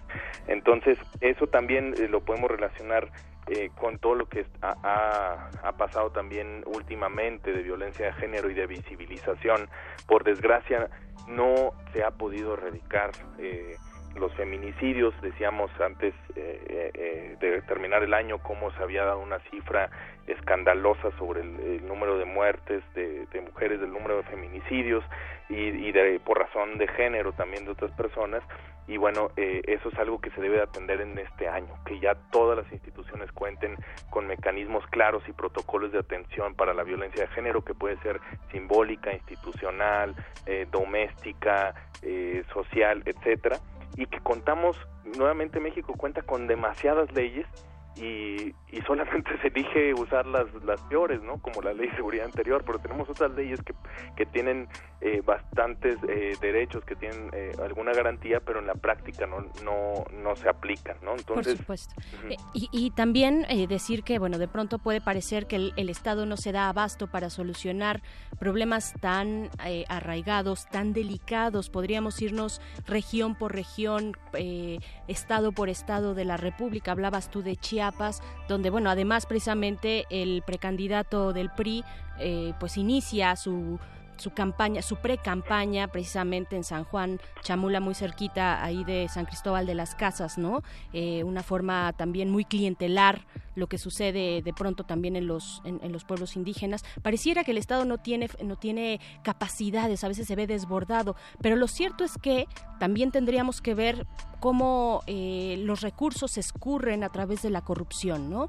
Esos recursos que deberían llegar y sobre todo pensando en años electorales, que bueno, ahí hay que tener un ojo muy agudo para, para rastrear, eh, para transparentar, pero, pero ahí están, se están yendo y ahí está el caso también de Chihuahua o, lo que está denunciando ahora eh, el, el gobernador Corral. Exactamente, sí, los robos de alto impacto, los robos y estos desvíos que mencionas que son eh, eh, realizados a diestra y siniestra, en nuestras narices se tienen pruebas, hay trabajos periodísticos excelsos que los documentan y aún así siempre se responde, la justicia no está a la altura, se responde con, con vaguedades en esas investigaciones cada estado y, y, la federación obviamente tiene la responsabilidad de crear fiscalías especializadas e investigaciones totalmente eh, garantistas de los derechos de la ciudadanía a través de eh, las investigaciones sobre la, las, los actos de corrupción, eh, sobre todo que se generan por políticos. Entonces este año electoral sí, sí, sí hay que poner mucha atención en ese sentido. Y bueno, obviamente que que eh, eh, insistimos cualquier eh, tú decías ahorita la, la, hay una ausencia de la capacidad del Estado. Yo eso lo veo como dos vías de reacción. Una seguir exigiendo porque por ejemplo cualquier tipo y atendiendo nuevamente al tema de la seguridad al Estado le corresponde investigar perseguir y sancionar los delitos y esa es una capacidad que tiene pero también hay, hay veces en que queremos meter al Estado para todo, ¿no? Y, que los, la ciudadanía no, no somos debidamente responsables o, también proactivos para poder organizar algunos otros tipos de justicia. Y hablo específicamente eh, también de algunos casos de, de, violencia de género que se deben de atender, por ejemplo, en instituciones, en universidades, en algunos centros claro. de trabajo, pero también otro tipo de, de, de, delitos o de conductas. Queremos saturar a veces al sistema de justicia penal, obviamente no se va a dar abasto, no se da abasto y genera la percepción de que hay una puerta giratoria, etcétera, pero también si dejáramos, por ejemplo, actuar a los sistemas normativos indígenas en su caso, o si también entre la ciudadanía propusiéramos algunos otros tipos de resolución de conflicto, que ya algunos de ellos están contemplados en el nuevo sistema de justicia penal como alternativas de, de, de resoluciones de conflictos, podríamos también desaturar el Estado y también aprender a organizarnos y aprender también a saber cómo eh, solucionar conflictos entre nosotras, entre nosotros. Eh, y en ese sentido, bueno, eh, insisto, no, no es quitarle la responsabilidad al Estado, sino nada más saber en qué momento sí es, si hay que meter al Estado y en qué no. Obviamente el Estado sí se tiene que meter y sobre todo eh, específicamente en estos robos de alto impacto, en estos actos de corrupción que generan tanto daño y que hacen posible que no se acceda a estos derechos económicos, sociales y culturales que a su vez provocan mayor inseguridad en la gente, eh, en, la ciudadanía y que luego vienen eh, fuerzas armadas a reprimir o, o a hacer este, limpiezas sociales o incluso a fabricar delitos. Eso también lo hacen a través de la tortura. Ya desde el año pasado tenemos una nueva ley, una ley digamos que atienda los más altos estándares internacionales de derechos humanos, pero que nuevamente tenemos que aplicar la ley por sí sola no no no va a caminar. Claro, Esa no va a ley dar y la ley de desaparición forzada en específicamente. Por supuesto. Andrés, se nos va el tiempo como agua en la radio. Como siempre, nos quedamos con muchos pendientes que espero en una próxima ocasión nos hagas el favor también de compartir con nuestra audiencia. Pero te agradezco mucho este primer balance, esta primera, eh, este primer panorama que, que nos compartes. Eh, y pues bueno, venga, vamos a seguir eh, pues observando, observando y actuando también. Muchísimas gracias, Andrés Díaz. Muchas gracias a ti, Berenice, y toda tu audiencia y a organizarse que se ocupa. Se ocupa muchísimo, hay que organizarse, sobre todo, ojalá, ojalá fluyera más sociedad civil, no solamente centralizada aquí en la Ciudad de México, se necesita en otros lugares donde conocen exactamente sus problemáticas. Eh, por ahí escuchaba yo el dato de que en Alemania tienen cinco veces más sociedad civil que en México, así es que tampoco, tampoco, este, pues creamos que esto se está desbordando, al contrario, nos falta mucho trabajo. Muchas gracias, Andrés. Gracias a ti, Berenice. Un saludo. Hasta luego. Y pues nos vamos con música porque al mal tiempo, ¿no? al mal tiempo en algunos sentidos, en otros no, también hay que ser positivos, pero al mal tiempo buena cumbia. Vámonos con esto de Sonido Gallo Negro, la cumbia Ishtar. Regresamos aquí al modernísimo. El modernísimo.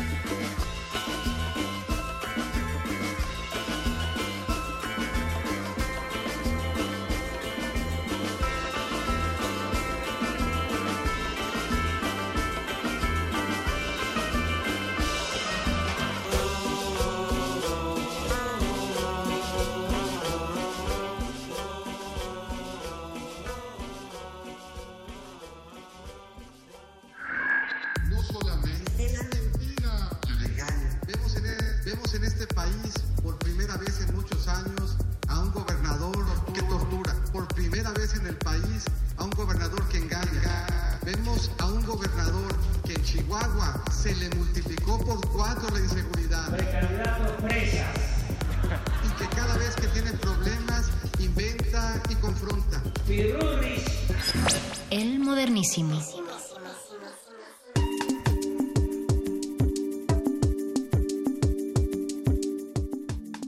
Escuchamos ya un poco un extracto de los dimes y diretes, de las idas y venidas, de los comentarios, declaraciones de los precandidatos a esta elección muy importante, fundamental para la historia de nuestro país del 2018. Y para ahondar y hablar con los que saben, ya tenemos en la línea a Arturo Espinosa Silis. Él es especialista en Derecho Constitucional y Electoral, también es profesor de esta universidad y director de Estrategia Electoral, que es un laboratorio de análisis y reflexión sobre temas electorales y de transparencia. Bienvenido, Arturo Espinosa. Muchísimas gracias por encontrarnos de nuevo aquí en este modernísimo. Hola, Bere, ¿cómo estás? Me da mucho gusto poder estar nuevamente con ustedes y poder platicar un ratito. Pues antes que nada, feliz año y pues la, la, última vez que nos encontramos y que nos hiciste el favor de estar por acá compartiendo tus análisis, que fue el año pasado, eh, pues fue justo unos días antes del destape, de la renuncia destape de Meade y un, una, un destape pues muy criticado, que fue criticado por el estilo tan clásico de dedazo y pues de ahí todo se ha venido como en cascada, ¿no? Un poco las cosas empiezan a acomodarse eh, en todos lados, están en sus marcas para las campañas que empezarán ya próximamente el 30 de marzo, pero pues entonces, ¿cuál es eh, tu primer comentario frente a este arranque de procesos de precampañas? Bueno, feliz año desde luego. Este, Muchas pues gracias. sí, ya estamos, ya estamos en año electoral meramente y que no se nos olvide año también mundialista, porque las Por campañas supuesto. electorales irán también de la mano con el mundial. Uf, uf, qué Este- ecuación nos, nos acabas de plantear. Así es, así es. Y, y bueno, lo que tenemos ahorita ya son tres precandidatos claros a la presidencia de la República, tres coaliciones, es decir, en la boleta electoral tendremos tres opciones distintas, ¿no? Si Sí. bien tenemos nueve partidos políticos nacionales, tenemos tres opciones distintas. Ahorita en qué etapa están? Ahorita están en la etapa de precampañas, en las que en la que buscan justamente que su partido los avale como candidatos a la presidencia de la República. Yo de entrada tengo sentimientos encontrados con esta parte, porque hablamos de precampañas, es decir, el momento en el que los ciudadanos, los militantes de los partidos políticos, los que aspiran a una candidatura, buscan obtener esa candidatura dentro de su partido, lo que se presupondría que hay un proceso de elección interno que los precandidatos están hablando con la militancia, están hablando con los integrantes de su partido para que sean ellos los abandera- abanderados. Pero realmente en la práctica lo que tenemos es una situación contraria. Los, los candidatos ya están definidos y únicamente están ahorita simulando que están en precampaña cuando ya los vemos que están en una campaña abierta. ¿Por qué son sentimientos encontrados? Porque mientras las reglas dicen de que debe de haber una precampaña, un proceso interno de selección, deben de buscar el voto de los militantes del partido, de los órganos de dirección del partido, lo cierto es que ya estamos en una contienda. A mí me agrada que ya estemos en una contienda, que haya confrontación, pero me, me cuesta trabajo entender esta simulación en la que decimos, pues es una precampaña, pero disfrazada de, o una campaña disfrazada de precampaña, esa parte es complicada. Es una precampaña de chocolate. Ajá. Exactamente. El- pero la realidad es en la etapa en la que estamos. En las precampañas acaban el 11 de febrero, cosa que también es importante porque unos días después, este, una semana después, acaba el, el tiempo para que los que aspiran a una candidatura independiente recolecten las firmas o los apoyos ciudadanos que requieren. Entonces podremos tener no solo a estos tres precandidatos en la boleta, sino también a lo mejor uno, dos o hasta tres posibles aspirantes, candidatos independientes a la presidencia de la República. Claro, en, en términos también de las... ahorita vamos con los candidatos independientes. Me interesa mucho saber cuál es tu, eh, tu, tu opinión al respecto de cómo se están recolectando estas firmas, etcétera. Pero eh, respecto a las coaliciones, ha habido también, eh, pues, pues algunas, eh, algunas eh, pues no críticas, pero sí sentimientos igualmente encontrados eh, respecto a la ideología de estas, dónde queda, dónde está el espacio de la ideología, eh, a, la, a la ideología con estas coaliciones de partidos con estatutos o principios disímiles o incluso contrarios que tenemos en estas tres opciones que mencionas. Mira, yo creo que el tema de las coaliciones electorales no es una cuestión de ideología, es una cuestión más bien de beneficio electoral, porque son eso, solamente coaliciones para la elección. No, esto no implica que en el gobierno van a permanecer juntos, que van a defender los- la misma plataforma, el mismo plan de gobierno. Únicamente lo que ven es un beneficio electoral, ven posibilidades, digamos, calculan ahí un costo-oportunidad, cómo nos irá mejor, juntos, separados. Me parece que los partidos grandes, en este caso el PRI, el PAN y Morena, lo que ven es, va a ser una elección cerrada, todo lo que ayude, todo lo que sume, contribuye para que yo pueda tener el triunfo. Y los partidos más pequeños, o los que están peleando su supervivencia, es, a lo mejor es la oportunidad para que yo sobreviva. Hay algunos partidos que buscan no, no hacerse más pequeños, hay otros que buscan crecer y hay otros que simplemente buscan sobrevivir. Entonces, ese es el punto. Más que una cuestión de ideologías, es una cuestión de beneficio electoral, lo que se busca. ¿Cómo obtengo más votos? ¿Cómo mantengo mi registro? Y cómo estoy en la pelea y compito. Por supuesto. Y bueno, eh, eh, estas, estos, estas coaliciones no supondrían acuerdos posteriores para gobiernos de coalición precisamente. O sea, eh, sí, se juntan ahorita para el momento de campaña, lo que importa es ganar votos y para eso son las campañas y los partidos políticos, pero también tienen acuerdos posteriores para un posible gobierno de coalición, ¿no? No necesariamente. O sea, las coaliciones electorales, y lo hemos visto en varios años, en el 2000, entre el PAN y el Verde, son meramente con fines de la contienda, de la elección. Ya si quieren posteriormente, y hoy en día la ley lo permite, la constitución lo permite, podrían formar un gobierno de coalición, que ya tiene otros alcances y otros efectos. Pero no, el que hoy en día haya tres coaliciones electorales no quiere decir que ellos van a formar un gobierno de coalición necesariamente, son dos cosas separadas. Ok, ok. Muy bien. ¿Qué, más? ¿Qué más? Eh, estamos hablando con Arturo Espinosa Silis, especialista en temas electorales. ¿Qué más ves en este panorama? Estabas hablando de los, eh, pues de que se termina una semana después el proceso para los candidatos independientes, ¿no? Así es, el proceso se amplió, estos temas de la aplicación en los que al principio hubo unos ciertos problemas para su funcionamiento y el Instituto Nacional Electoral decidió ampliar una semana más el proceso. Hoy en día lo que tenemos es tres aspirantes con posibilidades de llegar. Tenemos al Bronco, tenemos a Margarita Zavala y Armando Ríos Peter. Sí. Los tres tienen un número considerable de firmas enviadas, es importante, porque inclusive el Bronco y Margarita Zavala ya pasaron el número de, de firmas requeridos, las 865 mil, pero en firmas enviadas. Si tú atiendes a las firmas que son válidas, únicamente tienen la mitad de esas.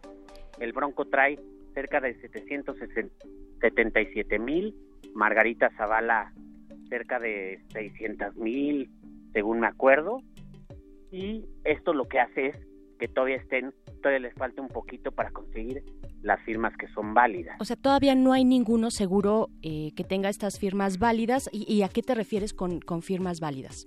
Para Una aquellos que no saben esta parte. Mira, una cosa son las firmas que tú envías, que tú capturas con la aplicación, pero la otra es que la firma sea válida.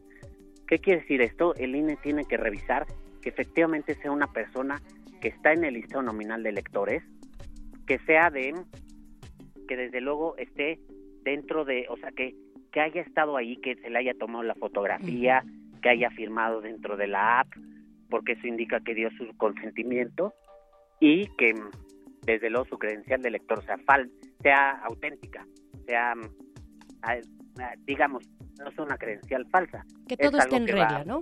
Exactamente. Que todo esté en regla, pero también esta parte de la concentración territorial, ¿no? Esa es la otra parte. Si bien puede ser que ya estén cerca de las firmas válidas, están todavía muy lejos de lo que se le llama la dispersión territorial. ¿Qué es esto?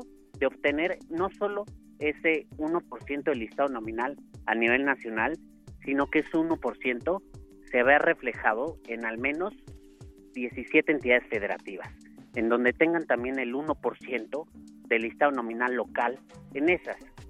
Y lo que sabemos es que al día de hoy, Margarita y el Bronco tienen solo en cinco entidades ya el porcentaje requerido, lo que quiere decir que les faltan dos entidades. Ok. Entonces, pues eso es lo que los hace ver más lejos. Y hay otro punto. Tienen que cumplir con todos los requisitos, todas las reglas de fiscalización. Es decir, de dónde están obteniendo los ingresos para sus campañas de búsqueda de apoyo y cómo están gastando. Y que esto lo estén reportando al INE en tiempo real. Y de acuerdo con los reportes del INE, este es el aspecto en el que van más atrasados. No llevan un reporte, digamos, en tiempo real, no, no han sido muy ordenados con este tema de fiscalización. Por supuesto, eh, pareciera ahí un, reto bastante grande, una locura casi casi, pues contar con tantas firmas, hacer el tema de la dispersión territorial también y llevar absolutamente todo en regla, pues es un trabajo que como candidatos independientes pues se torna o se, se presta para complicado, ¿no? Eh, Arturo Espinosa, eh, se nos acaba eh, cada vez más el tiempo, llegamos al momento de despedirnos, pero ¿con qué cerrarías? Un último comentario que, que englobe pues este panorama que ya, que ya tenemos enfrente, más bien esta realidad electoral en la que ya nos encontramos? Mira, yo, yo creo que lo más importante es que la ciudadanía vayamos conociendo a cada uno de los candidatos de las coaliciones, a los posibles candidatos independientes y vayamos formando nuestra propia opinión. Porque si bien tendremos tres opciones, cuatro o cinco, dependiendo de los independientes, lo importante es que seamos los ciudadanos los que tomemos una decisión informada que los conozcamos, que veamos quién es el mejor perfil para el país, o digo, lamentablemente el que sea el menos peor, sí. de acuerdo a lo que a lo que cada quien considera que necesita el país. Claro, ya llevamos sexenios pensando o en este mismo dilema del menos peor, ¿no? También, eh, pues por el momento yo te, te agradezco mucho, Artura Espinosa Silis, y también les invito a los que nos escuchan a que pues se metan a la página, las redes sociales de estrategiaelectoral.mx y arroba elecciones y más para que sigan el trabajo que se realiza en este laboratorio de análisis que tú eh, pues diriges y por el momento pues muchas gracias Arturo Espinosa. Muchas gracias a ti, Bere, y con mucho gusto espero que nos encontremos más adelante. Si tú me haces el favor, claro que sí, me encanta platicar contigo y pues bueno, van a venir temas cada vez eh, pues más agudos que tendremos que eh, platicar con especialistas como tú. Muchas gracias. Muchas gracias a ti, sin duda. Sin duda, esto apenas empieza y habrá mucha más información que comentar. Eso es, muchas gracias, buenas noches y buenas noches gracias, también. Buenas noches. Gracias, buenas noches también a ustedes, gracias por habernos acompañado en este que fue el primer modernísimo del 2018. Ahí está, hay que echarle ganas de todas maneras. El panorama se ve complicado, pero aquí estaremos para analizarlo, para ver qué requerimos, qué necesitamos como sociedad, poner ese pequeño granito de arena desde aquí, desde Resistencia Modulada. Muchas gracias por habernos acompañado en el modernísimo. Yo soy Berenice Camacho, gracias a toda la producción del otro lado del cristal, sobre todo a ustedes que están del otro lado de la bocina. Quédense aquí en Resistencia porque llega ya Resistor para hablar de tecnología esta noche de miércoles. Muchas gracias.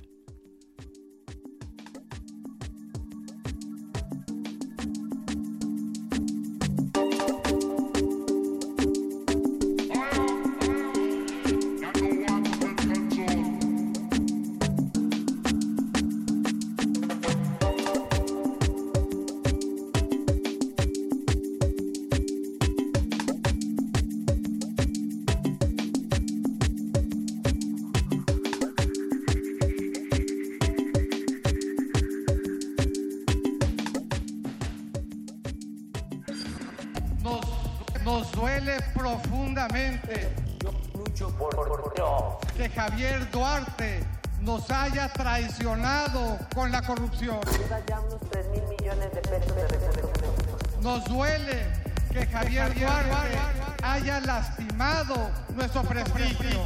No tengo nada que esconder. Nuestro prestigio. Y lo que queremos es bajar por una, por una Aguascalientes que solamente haga noticias como estábamos acostumbrados a su capacidad de generar pobreza.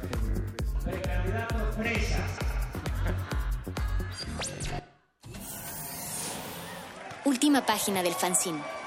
Pero mientras el futuro esté desigualmente repartido, buscaremos llegar a él. El modernísimo.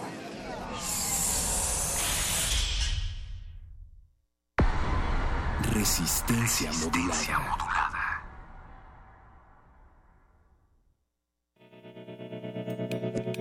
Universidad Nacional Autónoma de México. La Universidad de la Nación.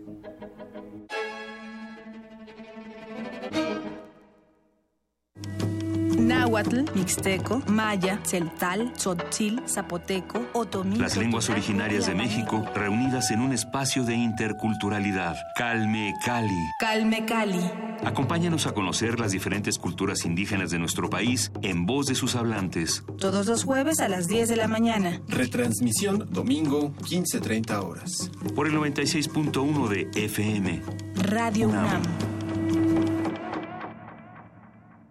Tú, que cuando ves las noticias del gobierno actual piensas, ¿estaríamos mejor? Con ya sabes quién.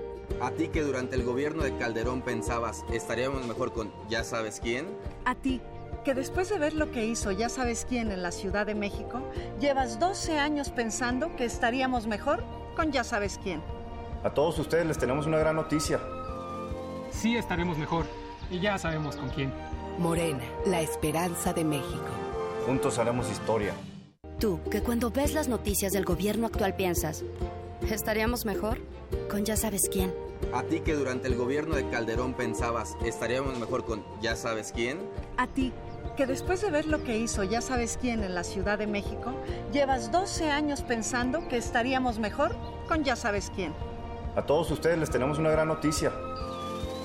Sí estaremos mejor y ya sabemos con quién. El PT está de tu lado. Juntos haremos historia. Una científica puede gobernar la Ciudad de México. Ella es Claudia Sheinbaum. Fue delegada de Tlalpan, doctora en Ingeniería Energética por la UNAM y miembro distinguido de la Comunidad Científica Internacional. Ha sido, entre otras cosas, secretaria del Medio Ambiente en la Ciudad de México, desde donde logró disminuir la contaminación atmosférica en un 30%. Además, impulsó el Metrobús, el segundo piso gratuito del periférico y la siembra de más de 10 millones de árboles. Claudia Sheinbaum, precandidata a jefa de gobierno de la Ciudad de México. Innovación y esperanza. Morena. Propaganda dirigida a simpatizantes y militantes de Morena. Mm, ¿Hoy o mañana? ¿Me quedo o me voy?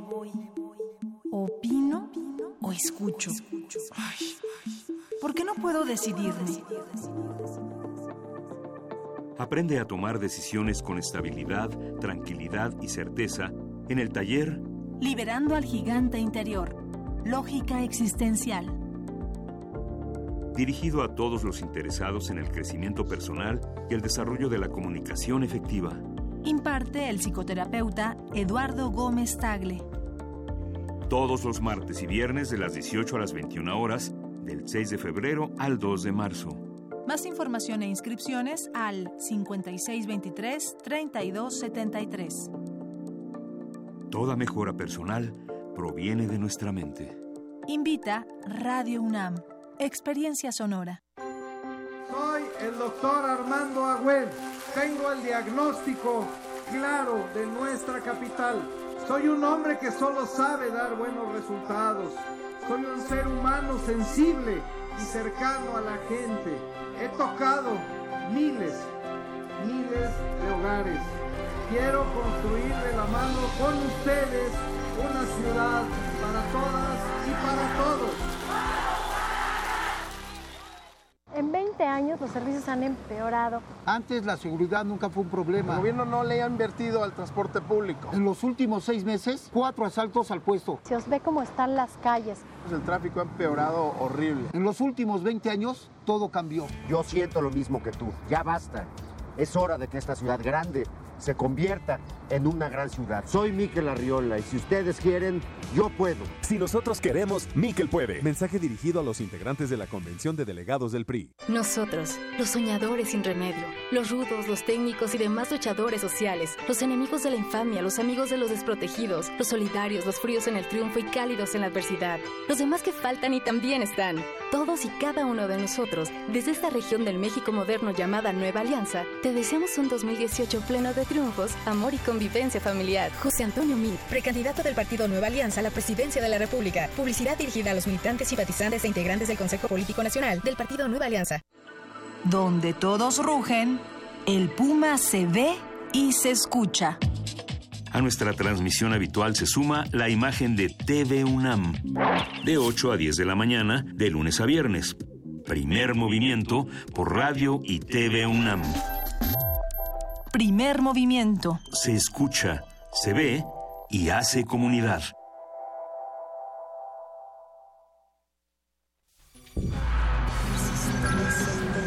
Resistencia modulada.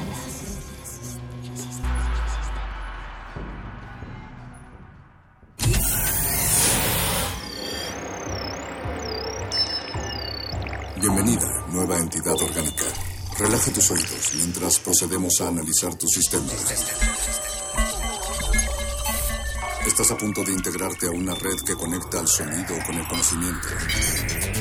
Acceso permitido. Por favor, respira, relájate y prepárate para la abducción. Resistor. Esto es una señal.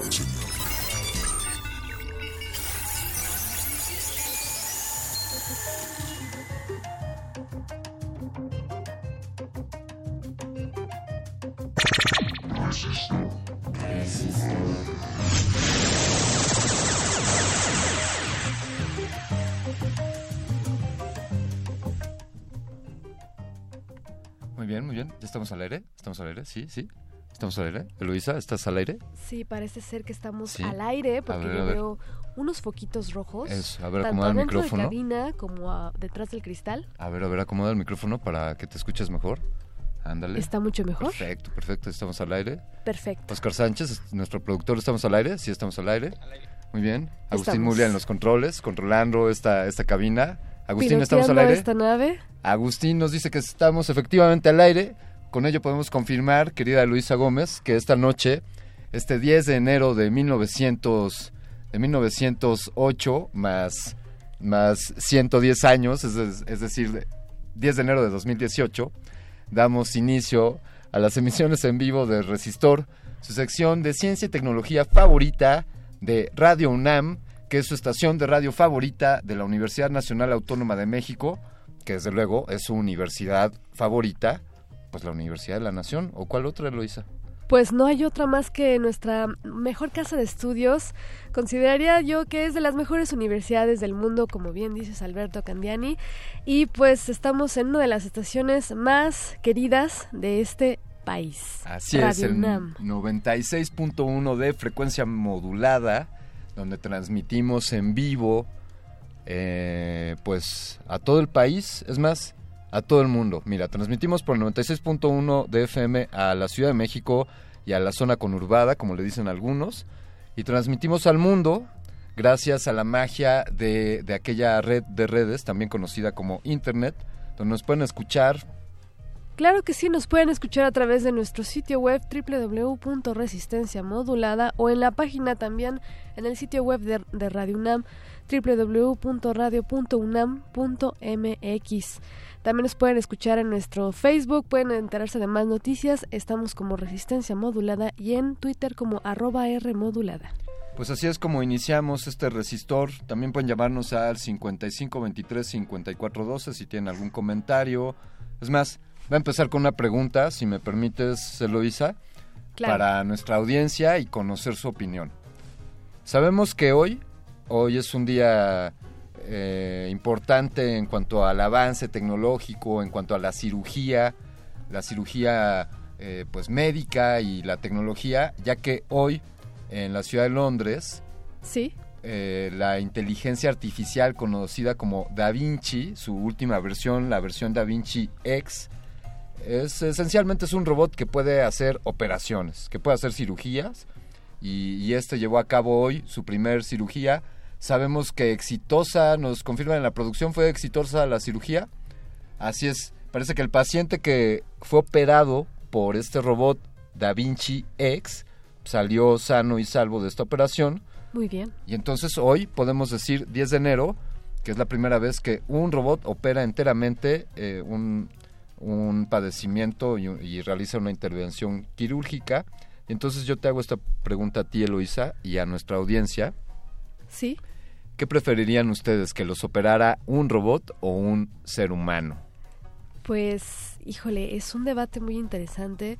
Yo creo que debe incluso haber toda una norma constitucional alrededor de si te debe operar un robot o un una persona, ¿no? Entonces, yo, a mi parecer, confiaría más en un ser humano, pero tal vez en un siglo Sí, sí. la tecnología ya esté tan sofisticada que pues sería incluso depositar nuestra confianza más en, en la inteligencia artificial.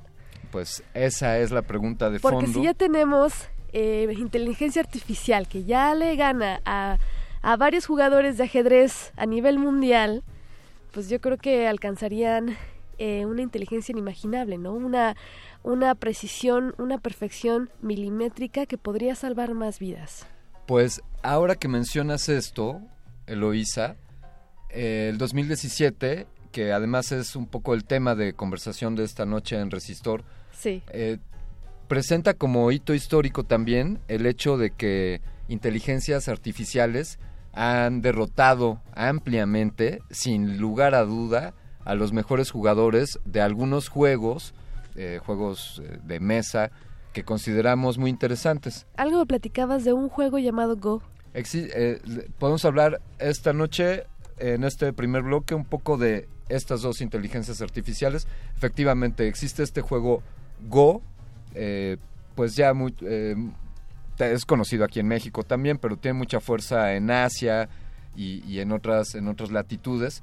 Es un juego pues de mesa con unas fichitas que algunos estiman que implica mayor demanda de intelequio eh, o de inteligencia para jugarse que el ajedrez. Es un juego de mesa. Es un juego de mesa que algunos dicen que es más complejo que el ajedrez. Que el ajedrez. Que tiene más vertientes, más posibilidades. Hay un cálculo ahí en cuanto a qué, cuántas posibilidades distintas tienes de hacer un tiro en el ajedrez y cuando ves las posibilidades distintas que tienes de hacer un tiro en Go, se multiplican por Así, millares. por millares.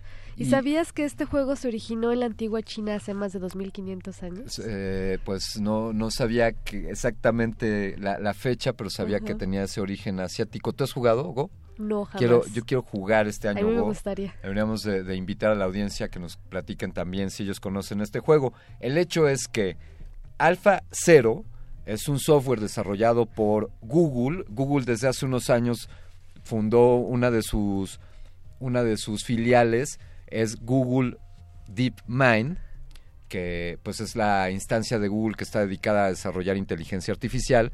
En años pasados, desde 2015, desarrolló una que se llama AlphaGo y que empezó a ganar estos partidos de Go.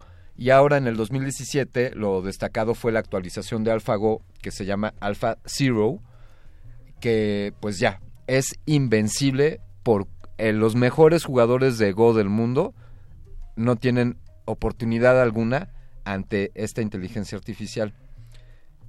Y hay una, hay una fórmula, no sé, ya no es un secreto, pero hay una práctica que las personas de, de DeepMind de Google tomaron en cuenta para fortalecer esta inteligencia artificial, que fue más o menos, la, la lógica fue, si antes hacíamos que las computadoras o las inteligencias artificiales aprendieran de los mejores seres humanos, pues ahora el paradigma fue, ¿por qué no hacemos que la inteligencia artificial aprenda de, sí misma? Así es. Y entonces pusieron a jugar a Alpha Zero contra, sigo, contra sí misma millones de jugadas en muy poco tiempo, cosa que hizo que su nivel de, de juego pues creciera muchísimo, al grado que hoy es invencible.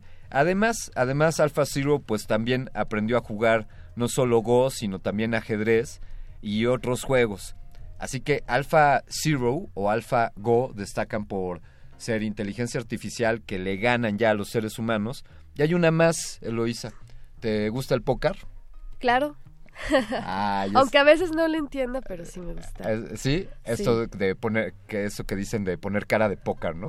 sí, de poker face. Ajá, exacto, que, que, no, que no expreses ninguna emoción para que no, no te delates en cuanto a las cartas que tienes en tu mano. Que, que mucho tiempo yo creí que era un juego de azar, pero no, tiene un chiste, tiene el, eh, toda una estrategia, ¿no? Pues eh, eh, efectivamente, yo, yo también compartía esa, esa creencia, Ajá. Eloísa, de que tenía un tanto de azar, pues por en la medida en la que qué cartas te tocan y qué puedes jugar. Pero algo que estaba leyendo era que, pues tú sabes qué cartas te tocan, puedes eliminar, ya sabes que las que tú tienes no las tienen los demás, eso es algo, algo de información. Y también otro factor que consideran los profesionales del póker es que el nivel de las apuestas. O sea, si tu contrincante está apostándole más a una partida, eso te puede dar información respecto a qué tipo de mano tiene. Claro. Pero toda esta información nosotros, pues, bueno, al menos yo disto muchísimo de ser un buen jugador de póker.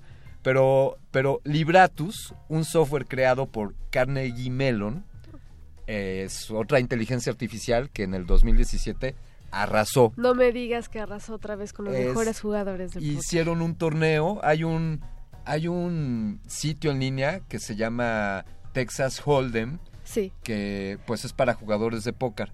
Y entonces ahí tienen a unos jugadores de póker buenísimos que juegan con apuestas, hay, hay juegos con apuesta, hay juegos sin apuesta. Y pusieron a jugar a Libratus con estos jugadores de póker del Texas Hold'em y nada, 120 mil rondas contra seres humanos, invicto. Así que también hoy no hay manera en que un ser humano le gane en el póker a Libratus, otra inteligencia artificial destacada como la que mencionamos al principio, DaVinci X, eh, Go Alpha Z o Alpha Zero, perdón, de Google, y Libratus. Y fíjate que, bueno, la inteligencia artificial se puede usar eh, para muchas razones. Hay que tener cuidado para qué usamos la tecnología, ¿no? Ya sabemos cómo este mundo luego toma dos caminos, uno para bien, uno para mal, sea como se esté escribiendo la historia de la humanidad, pero bueno, la inteligencia artificial podría ayudar también a la salud mental, Alberto Candiani. Fíjate que con esa precisión, esa capacidad de análisis que tiene, eh, por ejemplo, para moverse en, en juegos de estrategia y esto, estas inteligencias podrían eh, captar en la población mundial si es que se padece algún tipo de enfermedad mental o trastornos como la depresión o la ansiedad. Eh, y bueno, pues siempre tener en cuenta, ¿no? Porque hoy en día estamos eh, padeciendo mucho, mucho este tipo de, de enfermedades, ya sea por la vida tan agitada que tenemos. Entonces creo que también, bueno, cerca del 10% de la población mundial padece de depresión o ansiedad. Sí. Y este y los trastornos mentales representan un 30% de la carga mundial de enfermedad no mortal. Esto es según un estudio de la Organización Mundial de la Salud. Y bueno, pues estos, eh, estas enfermedades se pueden detectar eh, a través de nuestra habla, nuestros gestos, nuestra forma de escribir incluso, nuestra forma de respirar y esto se podría hacer gracias a la inteligencia artificial, alguna serie de pruebas que te puedan poner y la inteligencia podría, eh, o sea, detectará en ese momento si tú estás padeciendo algún trastorno que está afectando a tu vida. Definitivamente, bien, qué, qué buen apunte haces, Eloisa. Efectivamente, la inteligencia artificial, una de las intenciones, más allá del... La inteligencia artificial ya es superior a la humana y entonces ya nos van a conquistar y, y las máquinas y todo ese rollo, que, que no, no desdenamos, no, no, no hacemos menos, pero el sentido más profundo va en el que la inteligencia artificial pueda ayudarnos para solucionar problemas complejos como, como los que mencionas, Eloisa, que, por ejemplo, se estima que la inteligencia artificial podría encontrar la cura a enfermedades en muy poco tiempo, que si le damos los datos suficientes, estos softwares podrían hacer cálculos necesarios Claro. para, para formular una vacuna contra una enfermedad o, o contener algún tipo de cáncer o temas de esos. Es, es como que estuviéramos creando un hijo súper inteligente y entonces que ahora le preguntemos a ese hijo súper inteligente cómo ayudarnos para, para tener una mejor vida. Sí. Eh, ese sería Va a de ser las- nuestro doctor, nuestro psicólogo, nuestro contador y Eh. nuestro mejor rival. Wow, qué, qué, qué buena forma de verlo, Eloisa. Y pues antes de concluir este primer bloque para ponerles un poquito de música, solo me gustaría mencionar un, un avance también notable durante el 2017, que es el, cohete este Falcon, Falcon 9. Eh, lo hemos mencionado en algún momento aquí en Resistor. Eh, SpaceX, compañía propiedad de Elon Musk, eh, ya lo conocen bien por ser el dueño de PayPal y este señor que está fabricando baterías y está haciendo muchas otras cosas. Lo- Tesla Motors también pertenece a él.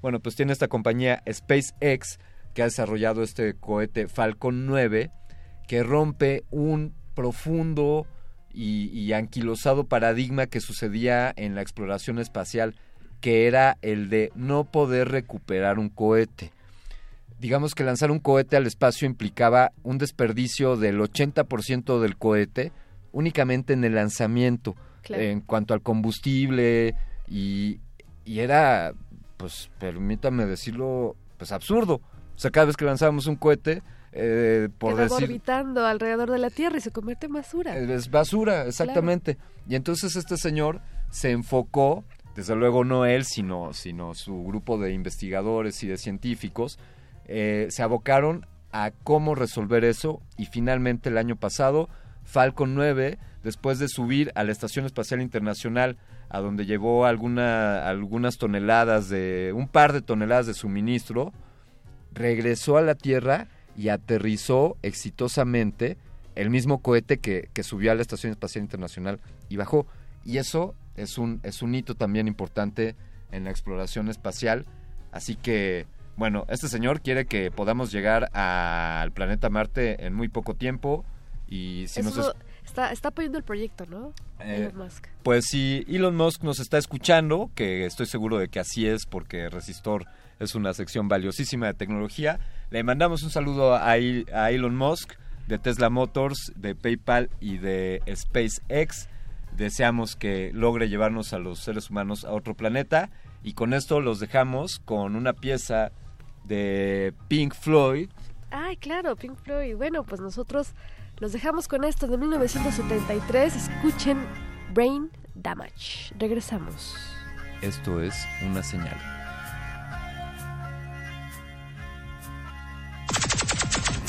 Resistor. Resistor.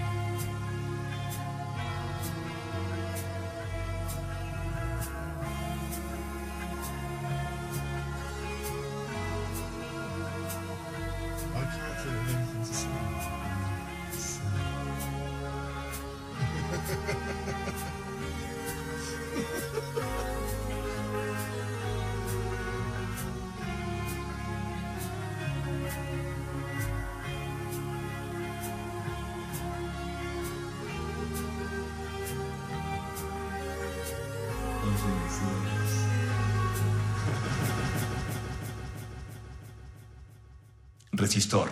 Esto es una señal.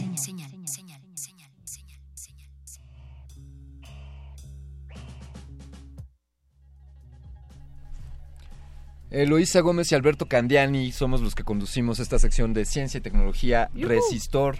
Ya aquí en Radio UNAM, en resistencia modulada en el 96.1 de frecuencia modulada, desde Adolfo Prieto número 133 en la colonia del Valle, la Ciudad de México, en la República, en los Estados Unidos mexicanos. En el continente americano, planeta, Planeta Tierra, Tierra. sistema solar. ¿Seguro que estamos planeta Galaxia. Tierra? Sí, sí, ¿va? Sí, parece ser que sí. Esta- Hoy nos tocaba desde el planeta Tierra, perfecto.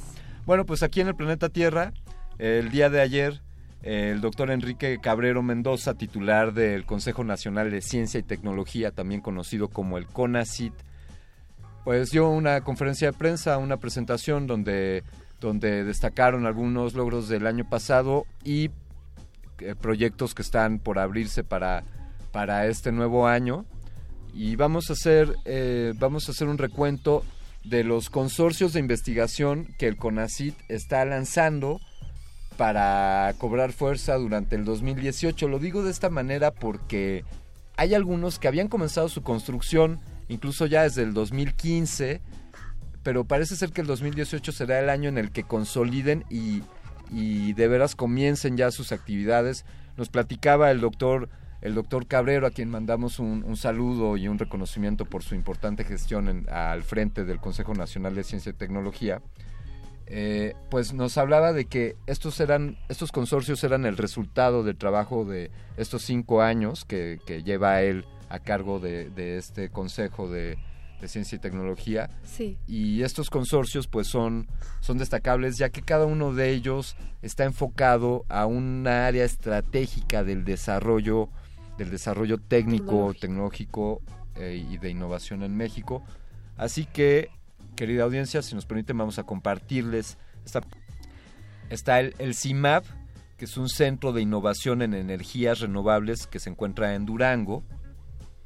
También tenemos el Centro MET, que es un centro interdisciplinario de estudios metropolitanos y está enfilada al análisis de fenómenos y estudios metropolitanos con sede en Querétaro.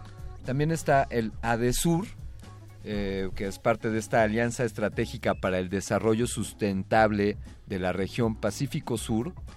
Y está dedicado, a audiencia, Eloísa, está dedicado a la industria agroalimentaria, a la biotecnología y estará allá en el puerto de Acapulco, así que esperamos poderlos ir a visitar por allá. En el mar, la vida es más sabrosa.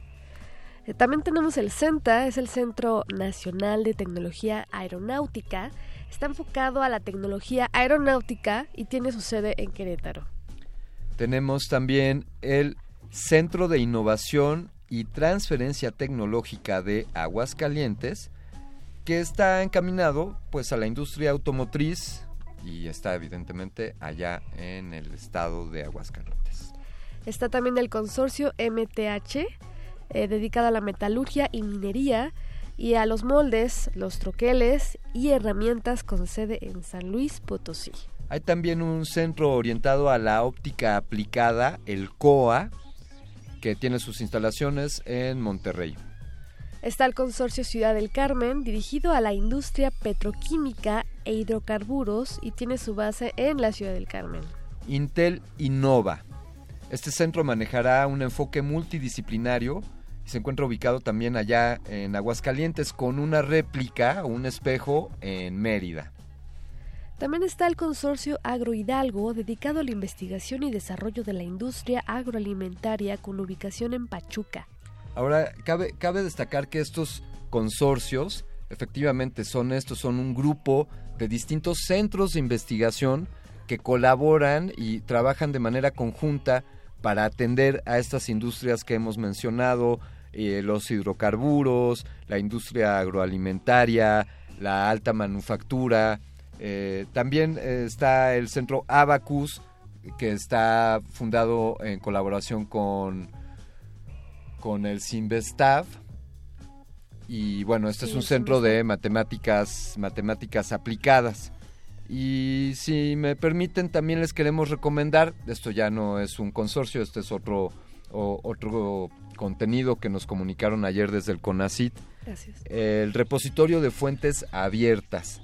Eh, este es un, es un catálogo de repositorios. Actualmente cuentan con cerca de 38 repositorios de fuentes abiertas. Tienen como objetivo llegar a 100. Esperemos que así sea.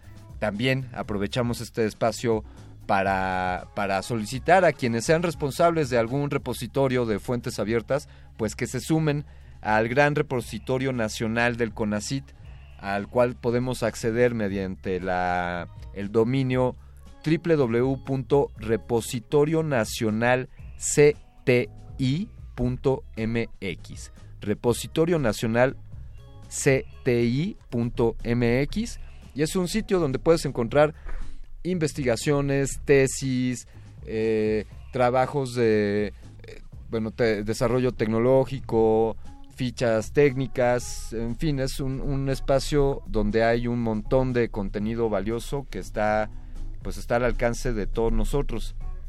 Así que eso es algo de lo que de lo que el Consejo Nacional de Ciencia y Tecnología Pues tiene para todos nosotros y está al alcance de todo el público. se me hace como como cuando estás viendo las películas que saldrán el próximo año, ¿no? Que ven, ve- ves- Próximamente. exactamente, los trailers de las pelis del 2018. Bueno, pues esto es un poco los trailers de los centros de investigación que el. CONACYT tendrá para el 2000 para el 2018. Me emociona mucho, Eloisa. sí. Me emociona mucho que el CONACYT siga creciendo de esta manera. Me emociona ver que hay centros de investigación que están Laboratorios que se están gestionando, que están también en desarrollo y que pronto podrían alcanzar otras especialidades, ¿no? Que están también enfocadas a la ciencia y la De- tecnología. definitivamente, por ejemplo, este centro enfocado a la aeronáutica en Querétaro, pues ya, ya están fabricando aviones. Es decir, ya, ya hay una fábrica de aviones eh, de manufactura mexicana, de ingeniería mexicana 100%.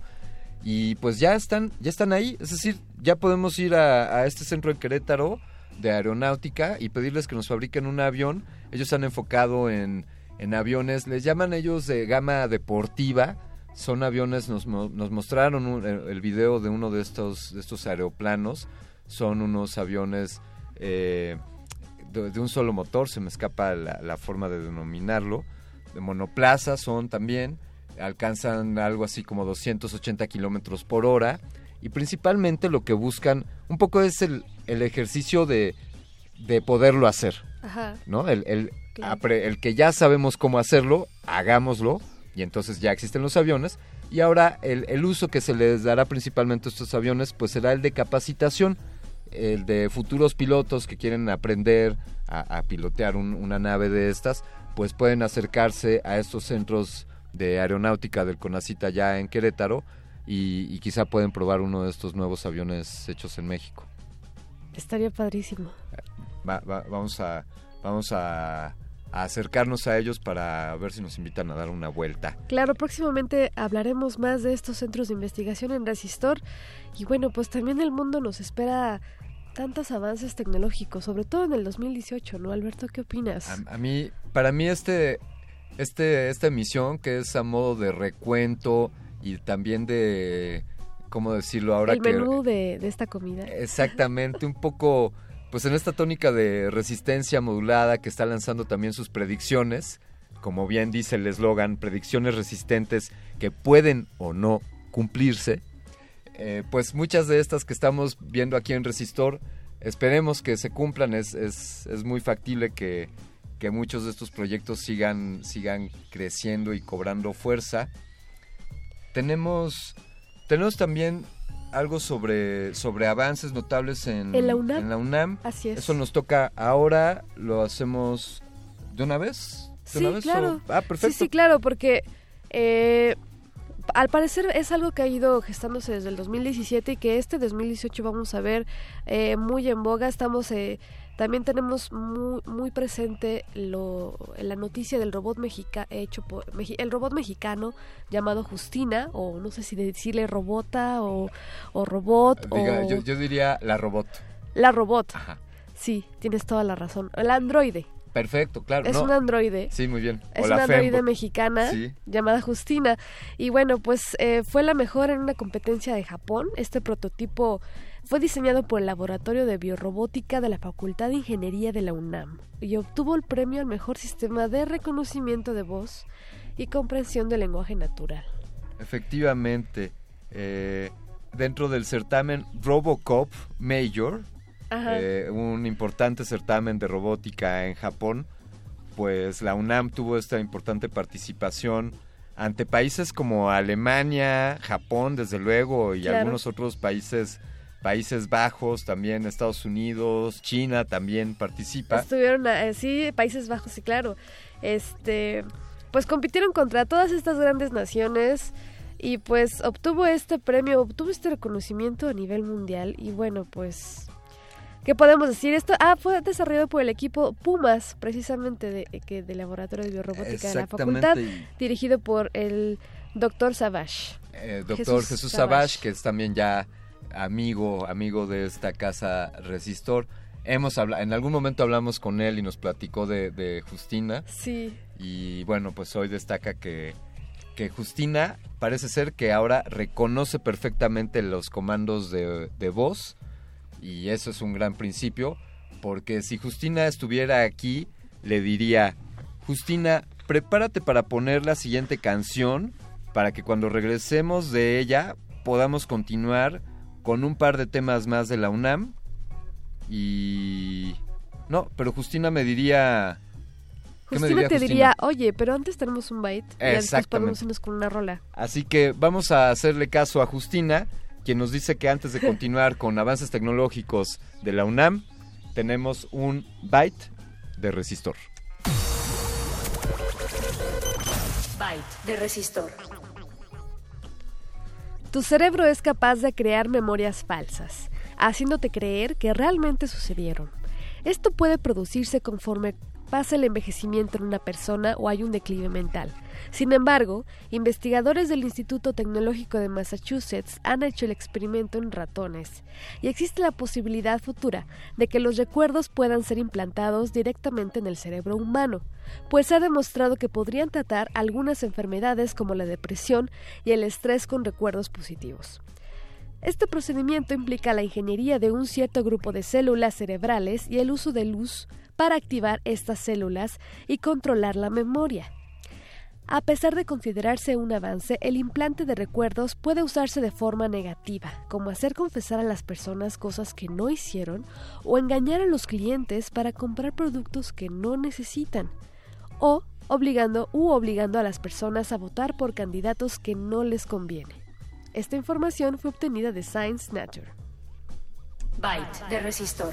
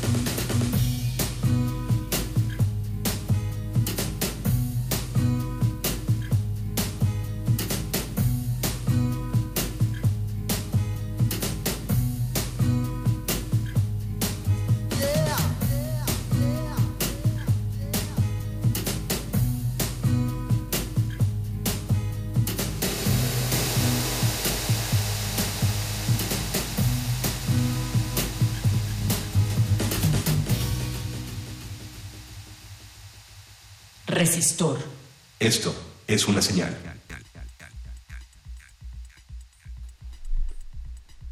Muy bien, pues antes de continuar con los avances tecnológicos en la UNAM, que, que sabemos que la UNAM da para hablar de avances tecnológicos todos los días, queremos hacerles una invitación.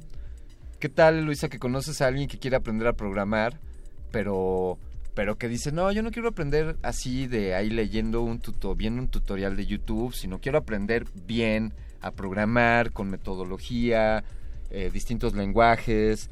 Eh, hay, hay, ciertos niveles de, de programadores. Sí. Eh, hay algunos a los que les llaman full stack, que son full aquellos stack. que conocen varios lenguajes y que tienen la capacidad de, de mezclar esos lenguajes de acuerdo al producto que tengan que desarrollar, un sistema o una aplicación entonces los programadores full stack tienen esta habilidad de, de entender distintos lenguajes y, poderlos hacer interactuar.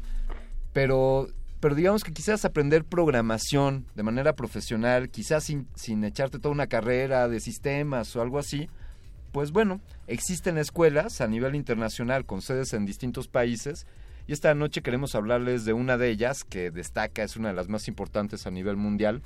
Esta escuela se llama Iron Hack. Así es como hack de, de ¿qué es Iron? De fierro, gracias. Iron es fierro, ajá. Exactamente, Iron Hack, bueno, tiene sedes en, en la ciudad de Madrid, en Barcelona, saludos hasta allá a nuestros amigos de Barcelona que nos están escuchando. También tiene sede en, en la ciudad de Miami y en París y recientemente en México. Sí. Y si te parece, Loisa, pues hablemos con hablemos con alguien de Iron Hack para que nos pues que nos platique de qué se trata y cómo le podemos hacer para que la audiencia conozca más de ello. Pues podemos hablar directo con el con el director de expansión de Iron Hack, que es Mario Posadas. Venga, pues a ver, llámale.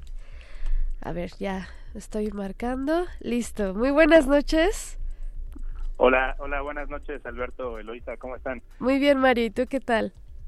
No, pues muy bien, muy bien, gracias. Buenas noches a ustedes y a su auditorio, por supuesto. Gracias. Gracias por, por tomarnos la llamada, Mario, porque estábamos hablando casualmente de escuelas de programación y pensamos en ti para que nos platicaras en qué consiste y de qué se trata Ironhack.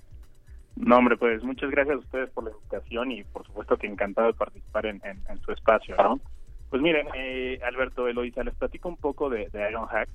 Eh, nosotros somos un bootcamp o, una escuela internacional de tecnología, ¿no? Damos cursos intensivos de, de programación y diseño web. Eh, es importante decir que nosotros nos consideramos como un complemento a la formación profesional. Es decir, ayudamos a las personas de todas las industrias a adaptarse al mundo digital y tecnológico, ¿no? Como, como saben, hoy lo importante no es tanto el tamaño de una empresa, sino la capacidad de esta de adaptarse rápidamente a estas nuevas tecnologías y por supuesto que, que, una de las cosas que queremos hacer es eh, aportar este valor y este talento que hay en México y, y en América Latina, ¿no? ¿Y de, de, qué manera, cómo funciona este bootcamp? ¿Es como un es como un encerrón durante X tiempo? ¿Nos vamos a concentrar para aprender estos lenguajes? ¿Cómo, cómo es la mecánica del bootcamp de, de Ironhack, Mario? Mira, nosotros tenemos dos cursos, uno que es de programación y otro que es de diseño web y tenemos dos modalidades para que para que alguien que esté interesado lo pueda cursar no una de ellas es tiempo completo eh, y la otra de ellas es tiempo parcial. Eh, nosotros en el tiempo completo eh, podemos tener listo a una persona puede cursar prácticamente todo el, el, el, bootcamp y estar listo en nueve semanas intensivas. El horario de, de este curso es de lunes a viernes de nueve de la mañana a seis de la tarde y en la parte del tiempo parcial eh, tenemos un curso de 24 semanas en donde el, el, alumno va de todos los martes y los jueves de seis y media de la tarde a nueve y media de la noche y los sábados también de 10 de la mañana a 5 de la tarde. Y pues prácticamente estos, estos cursos están diseñados para que en cuanto salgas eh, aprendas a ser un programador full stack, ¿no? Como ya lo mencionabas, o un, o un diseñador web, ¿no? Que puede ser UX o UX UI. Perdón, Mario, estas dos modalidades difieren eh, únicamente en la extensión de, del curso, de, digamos, tienen eh, los mismos contenidos o este, ¿cómo, ¿cómo, son estas ambas modalidades en cuanto a los horarios y, y el temario? La currícula de, de ambos cursos es totalmente distinta, ¿no? Eh, del del de programación y el de diseño web, Claro. eh, la currícula es totalmente distinta.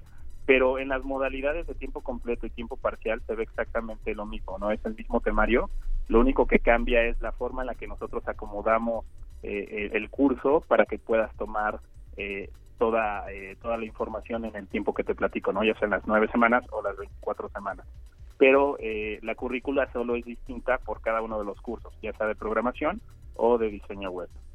Eh, Mario, nos estamos aquí mirando Eloisa y yo y estamos masticando el, el próximo emisión de Resistor donde hablemos justamente de desarrollo, de programación y, te haremos más preguntas. Pero quisiera preguntarte una cosa más. ¿Cuál es la visión de Ironhack en cuanto al potencial de programadores en México en comparación con los demás países donde Ironhack tiene presencia? Mira, nosotros eh, consideramos que en, en México y en América Latina eh, hay un gran potencial eh, y hay un gran talento para que puedan desarrollarse también en la parte de, de tecnología, ¿no? Entonces nosotros creemos que eh, hacen falta nada más herramientas u opciones para que se puedan enseñar eh, esta esta parte de programación.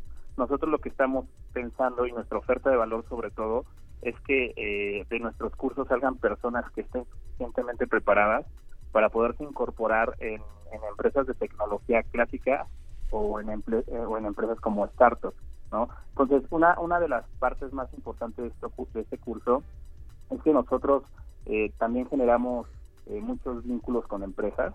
Eh, al día de hoy tenemos más de 200 empresas asociadas para que nuestros egresados puedan encontrar rápidamente un trabajo y se puedan incorporar eh, y desarrollarse nuestras habilidades que han, eh, que han adquirido, ¿no? Pues también, básicamente, nuestra nuestra misión es, es, que este talento se pueda colocar y pueda colaborar también en este desarrollo tecnológico que está teniendo eh, eh, México y en este caso la Ciudad de México, que es donde estamos eh, dando nuestros primeros eh, cursos, ¿no? Mario, ¿cómo puede nuestra audiencia conocer en detalle eh, pues los requisitos, la mecánica y, y el, el contenido académico de los cursos de Ironhack? Mira, hay varias formas. La primera que les aconsejo es que por favor se, eh, se metan y exploren toda nuestra página web en www.ironhack.com. Eh, también den eh, me gusta en nuestras redes sociales, ¿no? Si tienen dudas más específicas, nos pueden escribir también a mexico arroba ironhack.com y si quisieran eh, conocer todavía más a detalle lo que nosotros ofrecemos, pueden incluso asistir a nuestros eventos. Nosotros hacemos eventos todo el tiempo, ¿no?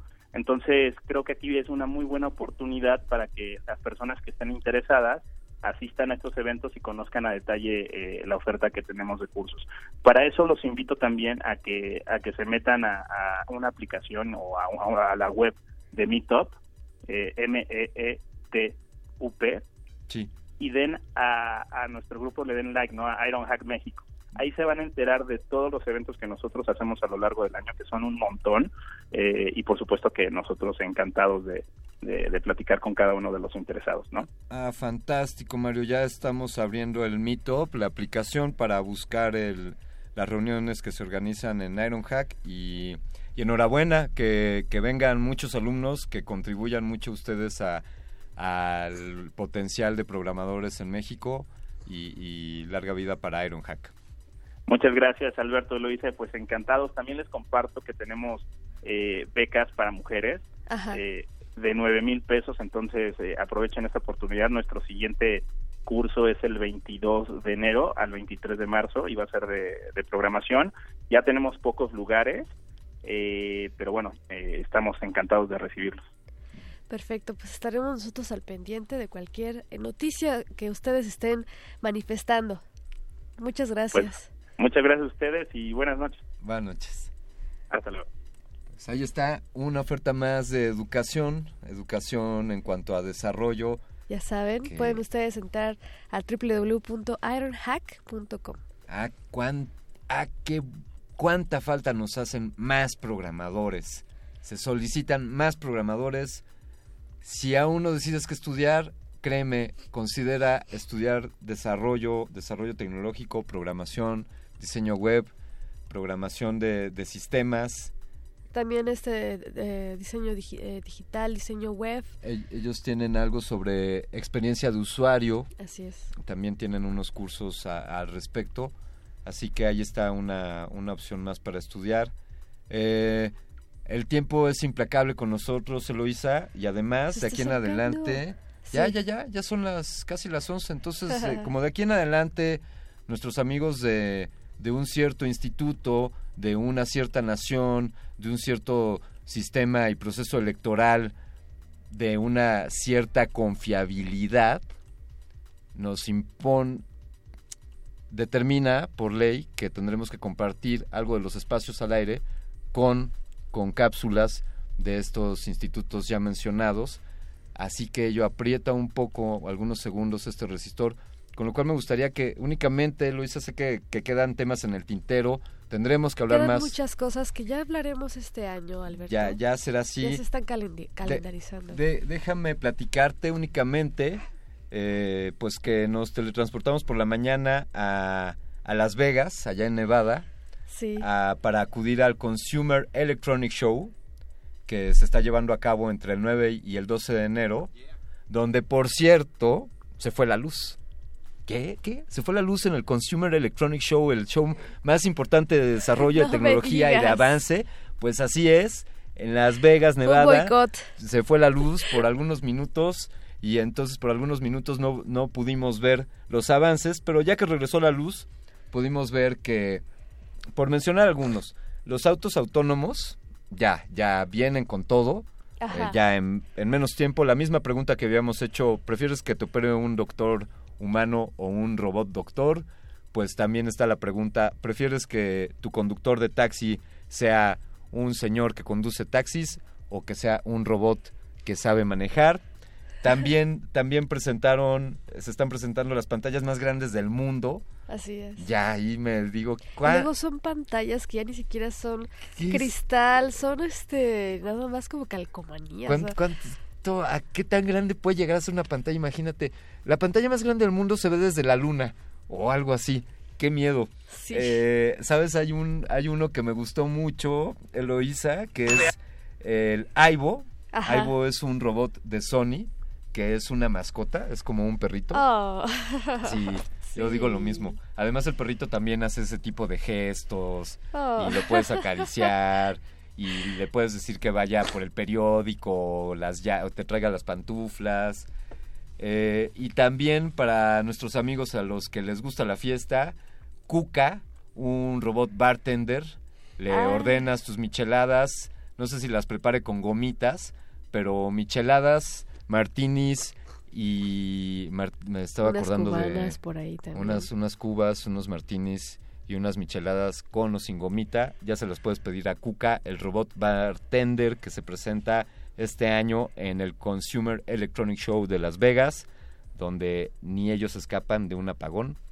Y así se acerca el apagón de esta emisión de Resistor Eloisa. pues contemplar toda la todas las cosas que nos esperan este año, este año 2018, Alberto Candiani. Estamos en medio de la transición entre el robot que se convierte en hombre lentamente a través de la inteligencia artificial y todas las demás tecnologías. Alberto, Eloisa, un gran año para ti, un gran año para Resistor, gran año para la resistencia modulada, pero sobre todo, queridos radioescuchas, un gran año para la ciencia, para la tecnología y para ustedes que hacen posible esta sección. Nos vamos a despedir con, con una rola. Esto lo interpretan The Runaways. La rola se llama Sherry Bomb. Y escuchaste Resistor. esto, es, una, señal. Teenage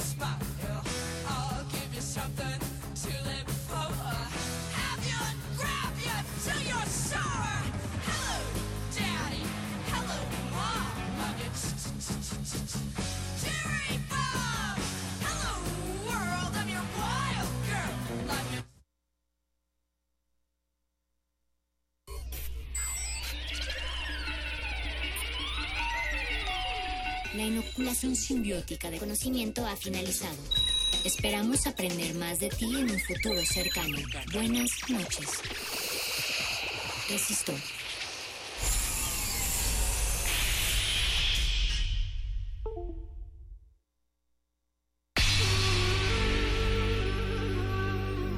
Por siglos nos hemos hecho escuchar. Nacimos como parte de esa inmensa mayoría.